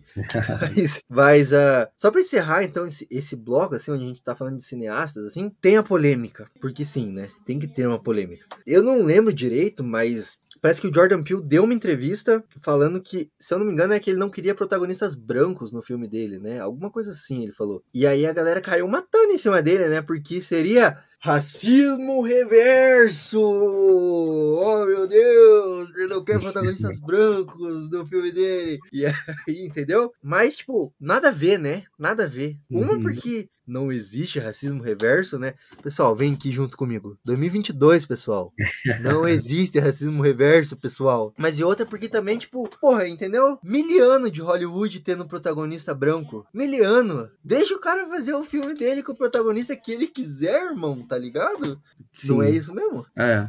Não, é, a gente não precisava nem estar discutindo isso, porque foi o que você realmente falou, né? Não existe racismo reverso, né? Mas infelizmente a gente chegou no tempo que a gente tem que voltar em certos óbvios, né? Pra discutir, porque a, a coisa tá tão tensa ultimamente que até falar, até provar que a Terra é plana, a gente tá tendo que provar novamente. Né? Você vê como é que as coisas estão. Mas é complicado, né? Como você mesmo falou, miliano aí de, de cinema hollywoodiano só com protagonistas só com protagonistas brancos, né? Aí um diretor negro começa a fazer filme só com, com protagonistas negros, ele dá, ele irrita, né? Essa galerinha aí frágil. Mas eu acho que é mais ou menos daquele caminho que a gente estava falando do, do próprio Spike Lee mesmo, né?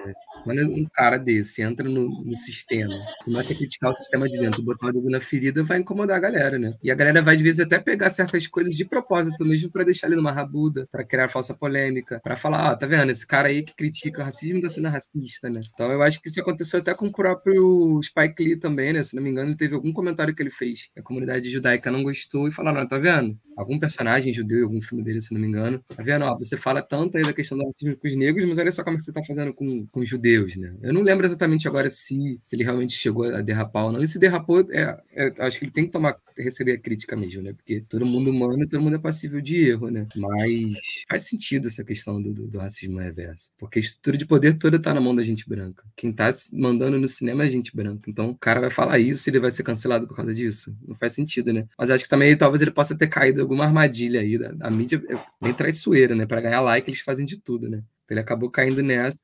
E se ele quiser botar um protagonista branco, não tem problema nenhum também, não. O filme é dele, sabe? Ele tem- Mas com o cara compromissado com uma história política, ele não vai dar um mole desses, né? É, total, né? E, porra, escolhas artísticas dele, entendeu? Tá ligado? Tipo assim, porra, sabe qual é? O cara é o diretor, entendeu? É, o próprio Spike ele. Tem um filme dele que o protagonista é o Edward Norton. Pois é. Aquela 25 hora. É um Spike Lee quis fazer um filme com um protagonista branco. Não tem problema nenhum, sabe? O cara tem direito. Eu preferiria se fosse um protagonista negro, né? porque eu quero ver gente negra na tela. Mas também, cara, o cara tem 15 filmes na film- filmografia dele. Não pode ter um com branco. Não tem problema. Isso não E diminui. é ele, isso, né? É, e ficar rotulando os caras, entendeu? Tipo, ah, não, você só faz filme com um protagonista negro. É. Você só faz. Tipo, porra, tipo, antes de tudo, assim, óbvio, antes de tudo eles são homens negros, né? Mas, tipo assim, porra, eles também são artistas, entendeu? Deixa os caras fazer sim. arte, tá ligado? Sabe qual é? Tipo assim, sai fora, né? É.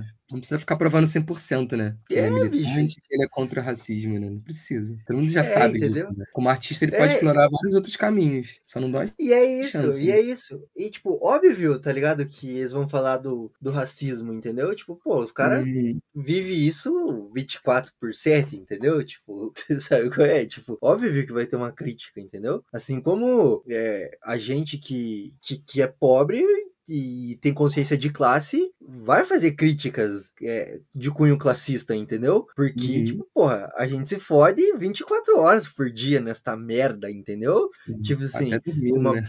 Então, até dormindo, porque tipo, nem né? dormindo. Entendeu? Agora Uhum. assim, Tipo, porra, a gente. É, é esse bagulho que eu venho refletindo, assim, a gente. Isso que você colocou, tem várias maneiras de falar, entendeu? E, e não precisa prender o cara numa caixinha, né? Sim. We don't think you fight fire with fire fists. We think you fight fire with water fists. We gonna fight racism, not racism, but we gonna fight with solidarity. We said we're not gonna fight capitalism with black capitalism, but we going to fight it with socialism. We still said we're not going to fight reactionary pigs and reactionary state attorneys like this and reactionary state attorneys like Hanrahan with any other reactions on our part.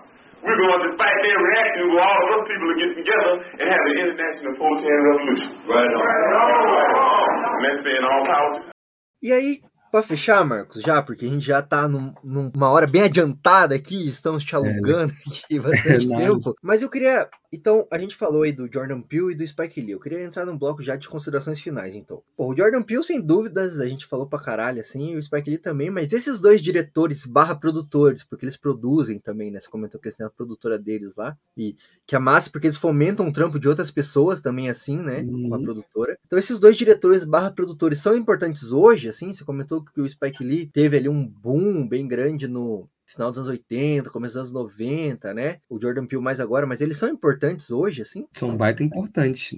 Por estar abrindo caminho, né? Por, por terem aberto, como, como comentei antes, e por estarem aí é, carregando né, esse, esse- essa chama aí, né, do cinema negro, né? Essa chama do que é fazer cinema sendo um homem negro nos Estados Unidos, né? Então eles são baita importantes pro, pro cenário deles ali nos Estados Unidos, né? Movimentando, é, contratando pessoas, desde os atores, mas também dos produtores. É, e imagino que também na equipe técnica, né? Eles têm uma preferência por pessoas negras, mas também porque eles são referências, né, pro cinema negro do mundo mesmo, né? Eu a gente aqui no Brasil, estamos falando de, de dois homens negros são inspiração, dos filmes deles são inspiração. E como eu mesmo falei, né, o, o, o Spike ele abriu caminho, né, para pessoas como Jordan Peele e a gente está agora tendo aí pessoas negras fazendo cinema de gênero, né? E eu imagino, eu espero muito que esse caminho que o Jordan Peele abriu no terror comece a ter algumas, alguns desdobramentos também aqui no, no Brasil, né? Imagina um terror brasileiro dirigido por uma pessoa negra, sabe? Eu acho que a gente tem bastante coisa bem legal para explorar. Eu já vi algumas coisas assim que estão começando a brotar, né, no, no cenário mais independente, assim, mas imagina um longa-metragem. A gente tem um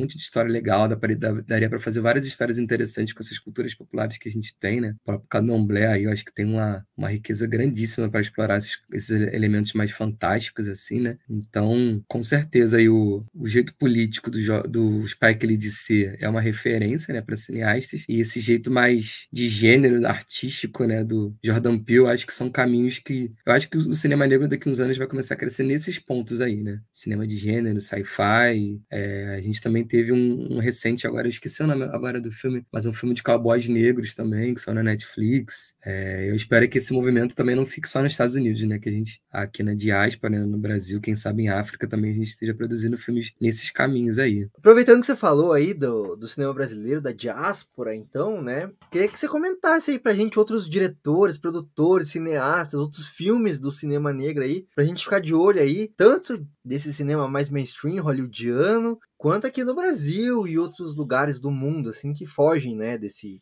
desse cinema mais mainstream, né? Uhum. É, tem muita coisa para recomendar, cara. Eu sou meio suspeito para falar, né? Porque também, né? Eu sou, além de pesquisador, um amante aí, né? Da sétima arte. É, não só de cinema negro, né? Mas de cinema em geral. Então tem muita coisa boa sendo produzida, né? Mas, é, pensando, vou por partes, né? Vou, primeiro eu vou falar Estados Unidos, depois de Arte, para terminar no Brasil. Nos Estados Unidos a gente tem vários cineastas, né? Eu, tava dando até uma lidinha aqui rápida aqui antes da gente conversar de alguns nomes assim, não vou lembrar os nomes de cabeça agora, mas os que eu sempre comento assim é o Barry Jenkins, né, do Moonlight, que é um nome bem forte. O Moonlight também é um filme lindo de se assistir, também foi um filme que fiquei felizíssimo quando, quando eu vi, né? Mas também a gente tem algumas cineastas negras também, né, que estão despontando aí agora. É, tem Ava, Ava DuVernay, né, que tem Selma, também Olhos que Condenam, tem bastante coisa boa dela. É, também teve, como eu falei, nesse movimento do, do Jordan Peele, que abriu porta para muita coisa, né? Se não me engano, tem a Nia da Costa, que fez o Candyman também, o, o reboot do Candyman, né? Também é de terror, mas ele tem uma pegada bem crítica ao racismo, né? bem antirracista. Então, um filme bem legal. Também tem, agora não lembro de cabeça também, mas essa, essa diretora que fez o, o Mulher Rei também agora, uma mulher negra diretora, também é outro filme que é bem legal de ver. Então a gente tem um movimento bem bom, assim, nos Estados Unidos de cineastas, né? E principalmente cineastas mulheres também, tem bastante coisa boa pra caramba. rolando nos Estados Unidos. Então eu deixo esses dois nomes aí, mas a gente foi falando no decorrer aqui da nossa conversa, né? De vários filmes, várias séries que também acho que vale a pena assistir, né? Inclusive, te cortar aí, mas Mulher Rei também. É. Puta filmaço, hein? Filmaço. Fui no cinema agora recente, fiquei, tipo, de queixo caído. Um filme muito necessário, cara. A garotada também tá que vem peso. Viola Davis, velho, é foda pra caralho, Ah, cara. Qualquer filme que essa mulher fizer aí tem que ir no cinema assistir, velho, porque ela é muito foda. Faz de tudo, né? Ação, drama. Ela é muito sinistra. Muito sinistra.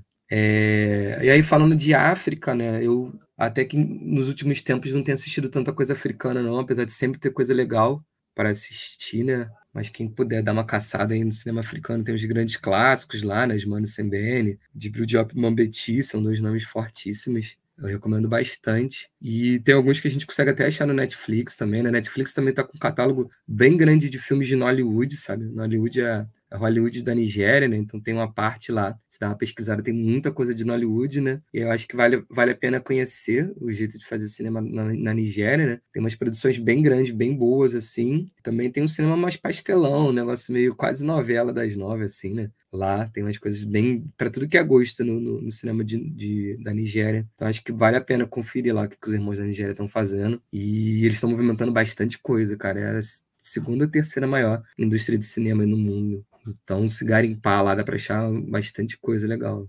E a Netflix tem um catálogo bem forte. É, eu abri aqui Que coisa rapidão aí que da- você comentou. Tem coisa pra caralho mesmo, cara. De É, tem muita fato. coisa. Eles fazem muito filme lá na Nigéria, cara. Muito, muito, muito. Caralho. E eu desconhecia, cara. Tipo, É. foda. Sempre que eu tô de bobeira, eu quero assistir uma coisa meio levezinha, assim, eu procuro alguma coisa lá no, nos Nollywood, assim. Muito legal, cara. Muito bonito ver a Nigéria conseguindo fazer coisa do tipo, assim, cinemão mesmo, sabe? É, e aí o cinema brasileiro tem mu- muita coisa, né? Muita coisa, né? Martin, como a gente falou aí, na medida provisória, mas também a gente tem, a gente caçar e a gente tem vários, sempre cineastas, assim, um caminho mais independente, né? Estão sempre fazendo coisas boas, né? Mu- Muita mulher negra fazendo coisa legal. Yasmin Tainá com Cabela, tem Renata Martins, aí de São Paulo, com bastante coisa. Sabrina Fidalgo aqui do Rio.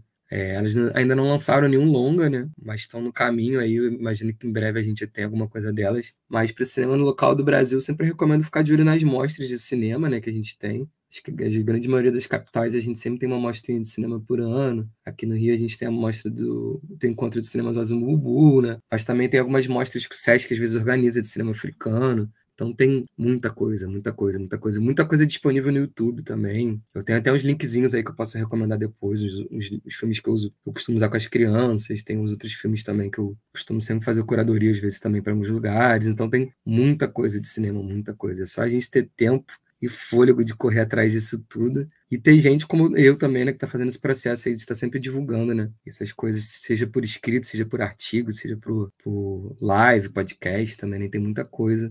Então recomendo aí.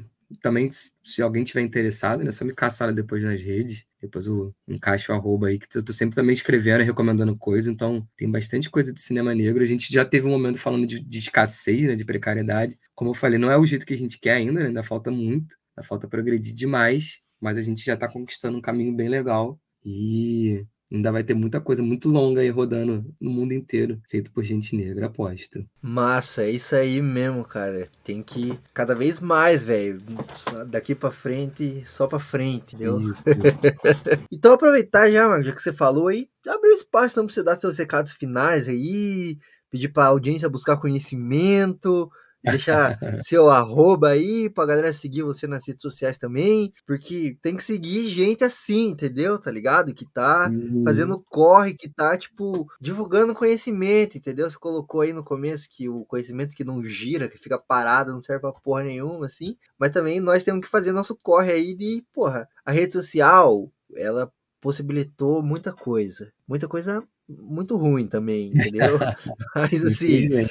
Pois é, muita fake news e tal. Mas, porra, ir atrás de gente que faz o corre massa, assim, que é tipo, porra, divulgar, divulgação científica, né? Que esse aqui também é um- uma espécie de divulgação científica também, né? Compartilhar o conhecimento construído na academia com a galera também que não tá na academia. E também indicação de, porra, de filme que é massa pra caralho, né? porra, entendeu? Então, abriu espaço aí, Marco, que eu falo pra caralho também. E eu.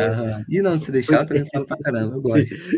É, não, só, só fui te dar a deixa aí, já, já me enrolei Ah. já. Mas segue aí, cara, dá teus recados aí, passa tua arroba, passa teus links aí pra galera, fica à vontade. Show, show. Então vou te agradecer aí, Valdir. A Melina não tá mais aqui, né? Mas agradecendo também ela aí pela troca, por esse momento. Foi bem bom, foi bem legal. Já imaginava que ia ser legal, já imaginava que ia render bastante assunto. Mas quando a gente vai falando, vai trocando, vai aparecendo assunto, vai aparecendo coisa, a gente vai ficando mais empolgado, né? E é sempre bom estar a gente dividindo, né? O que, que a gente passa um tempão aí escrevendo. E é pauleira pra caraca fazer pesquisa no Brasil, difícil, sem recurso, sem, sem motivação, sem luz no fim do túnel, né? Mas felizmente a gente está vivendo, acho que agora vamos viver, né? Já estamos vivendo mais melhores, vamos ver de tempos mais, mais felicidade e prosperidade, né? Tempo mais preocupado aí com conhecimento, com a, com a ciência, né? E tempo mais interessado também na diferença, né? A gente falou muito aqui de questão da raça, né? Mas também é, é a hora de, a- das minas tá na frente aí, é a hora das manas, do, do pessoal LGBT tá na frente, então acho que esse é o momento. Então,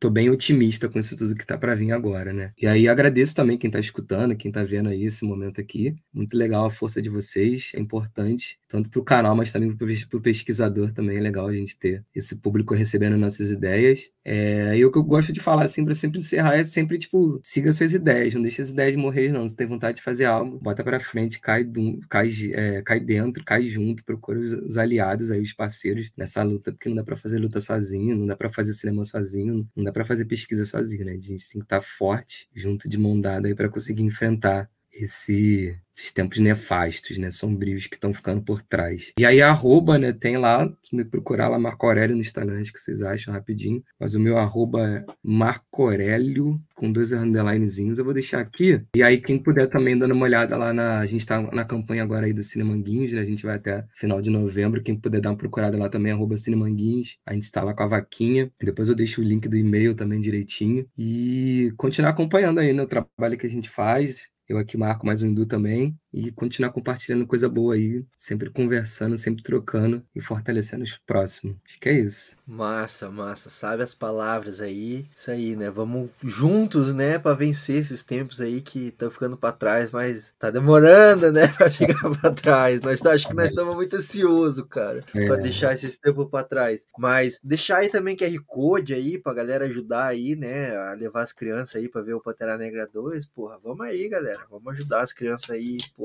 massa pra caralho. E também deixar na tela aí o arroba teu aí, Marco, pra galera seguir você Uhum. aí, tá ligado? E conferir lá teu conteúdo, tuas ideias que, que é massa assim, né? E tua divulgação também aí, que você já puxa uma galera também que faz um trampo massa e assim a gente vai construindo um ecossistema mais saudável, velho. Acho que é isso que nós estamos precisando, tá ligado? E te agradecer, né, meu, pela paciência aí, pela disponibilidade de estar aqui com a gente. Olha, estamos te alugando aqui já quase duas horas já, tá ligado? Mas obrigado, cara, pela paciência, pela disponibilidade aí. E siga firme aí também do seu lado, porque a gente aqui segue também, vamos junto. Já deixar o convite aberto aí para as próximas vezes, assim. Não deu tempo de nós falar lá uma parada que eu queria falar da tua tese lá, que é a construção também do gênero dentro do cinema, né? Que não é só de raça, tem tua pesquisa também passa construção de gênero, né? Da masculinidade, assim. Mas isso aí fica para uma próxima oportunidade aí, né? Já deixando as portas abertas aí do podcast.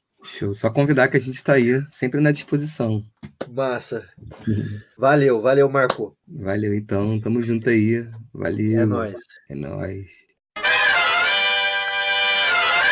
E é isso, e mais uma vez a Melina escapou da gravação e foi-te embora. Está perdoada. Ou não, talvez, não sei. Vou pensar no caso dela. Guarda os rancores? Não guardo rancores, guardo nomes. Melina. Mas é isso, tá? Minha gente, meu povo, minha pova, acabou. Acabou esse episódio, mas não acabou ainda. Você acha que acabou? Ah, você não sabe, você não conhece isso aqui que nós fazemos aqui. Já tem três anos que nós fazemos isso aqui, cara. Porra, como assim, cara? Tem recado final também. No final também tem recados. Você já sabe, o site é indotalks.com.br. Lá tem textos, artigos de opinião, resenhas críticas, listas, quizzes e outras coisas também que eu não sei descrever agora. Mas são muitas coisas. E vale super a pena. Tem para todas as idades, todos os gostos e todos os desgostos também, tá? Muito texto aprofundado, tá? Entra lá tudo com muito senso crítico. Então, no talks.com.br. Ajuda a gente lá a monetizar este site que tá dando trabalho. Redes sociais: Instagram, TikTok, Twitter, Facebook, arroba Indotalks. Estamos lá em todas elas. Você pode ver conteúdo. A gente tá levando zucada, a gente tá tentando seguir altos e baixos, baixos e altos nessas redes sociais. Aí é difícil lidar com logaritmos, né? Mas seguimos. Tentamos, prosseguimos e venceremos, eu acho, né? Não sei. Mas também estamos na onde? No Spotify. Spotify indo Talk lá no Spotify, indo Talk Podcast. Cara, tem séries lá que só tá no Spotify. Na verdade, tá agregadores de podcast no geral, né? Não só no Spotify. Mas só tem áudio, não tem vídeo, não tem texto, não tem nada. Só tem áudio. Então vai lá, seu agregador de podcast favorito, indo Talk Podcast. Segue a gente lá, dá cinco estrelas, dá like, já baixa todos os episódios. Baixa para você ouvir depois. Baixa para você ouvir uh, no carro, lavando a louça, limpando a casa, de chameguinho com seu amor sei lá, sei lá. Baixa e escuta quando você quiser, tá? Mas escuta, tem muita coisa lá no Spotify e demais agregadores de áudio. E se você está assistindo no YouTube e não é inscrito, eu tô de cara já. Porra, hoje que nós batemos 200 seguidores, 201, você não vai se inscrever? Ah, não, não, não, não, não. Se inscreva no canal, ative o sininho para receber notificações e muito mais. Ah, você curtiu esse vídeo? Porra, dá like, compartilha aí com seus amigos, seus amigos progressistas, os seus amigos reacionários, os seus amigos conservadores, os seus amigos antirracistas, os seus amigos que acham que é tudo mimimi, tudo frescura, tudo lacração. Manda esse link para eles e fala para eles escutarem isso aqui. Fala que você só volta a conversar com eles depois de eles ouvirem esse episódio inteiro. Então é isso. E comenta, comenta nos comentários aí, na caixa de comentários, deixa seu comentário de tipo, ah, você falou aquilo lá do Jordan Peele, nada a ver. Ah, aquela informação que você deu ali do Spike Lee, do Malcolm X, tudo errado. Não tem problema, pode deixar nos comentários aí. Pode me xingar também, porque isso dá, dá engajamento. Outra a coisa, campanha de financiamento apoia. Tô sem melina aqui, ó, tô esquecendo o apoia-se. apoia.se barra Indotalks. Lá você pode contribuir com qualquer valor para ajudar a financiar esse canal aqui, para que a gente continue melhorando. Precisamos de editor, precisamos melhorar a captação de áudio, precisamos de um monte de coisa, cara. Mas sem dinheiro, sem money, sei lá, plata é, é impossível. Então colabora financeiramente aí com a quantia que você sentir no seu coração, tá? A partir de um real você pode doar quanto você quiser. E se você contribuir com cinco pilas ou mais, cinco pilas ou mais, você tem os episódios todos adiantados, tá? Ah, que recompensa paia. Pois é, se tiver mais gente apoiando no Apoia-se, a gente consegue dar uma recompensa melhor, né? Mas vocês não apoiam-se, a gente não apoia-se, então fica difícil a gente apoiar vocês, apoiar a gente, né? Meus amigos e minhas amigas. Mas é isso aí, tá? apoia.se barra Talks, campanha de financiamento coletivo. Deixar um Pix também aqui. Pá, Pix! Pra o quê? Pra você doar. Ah, eu não consigo colaborar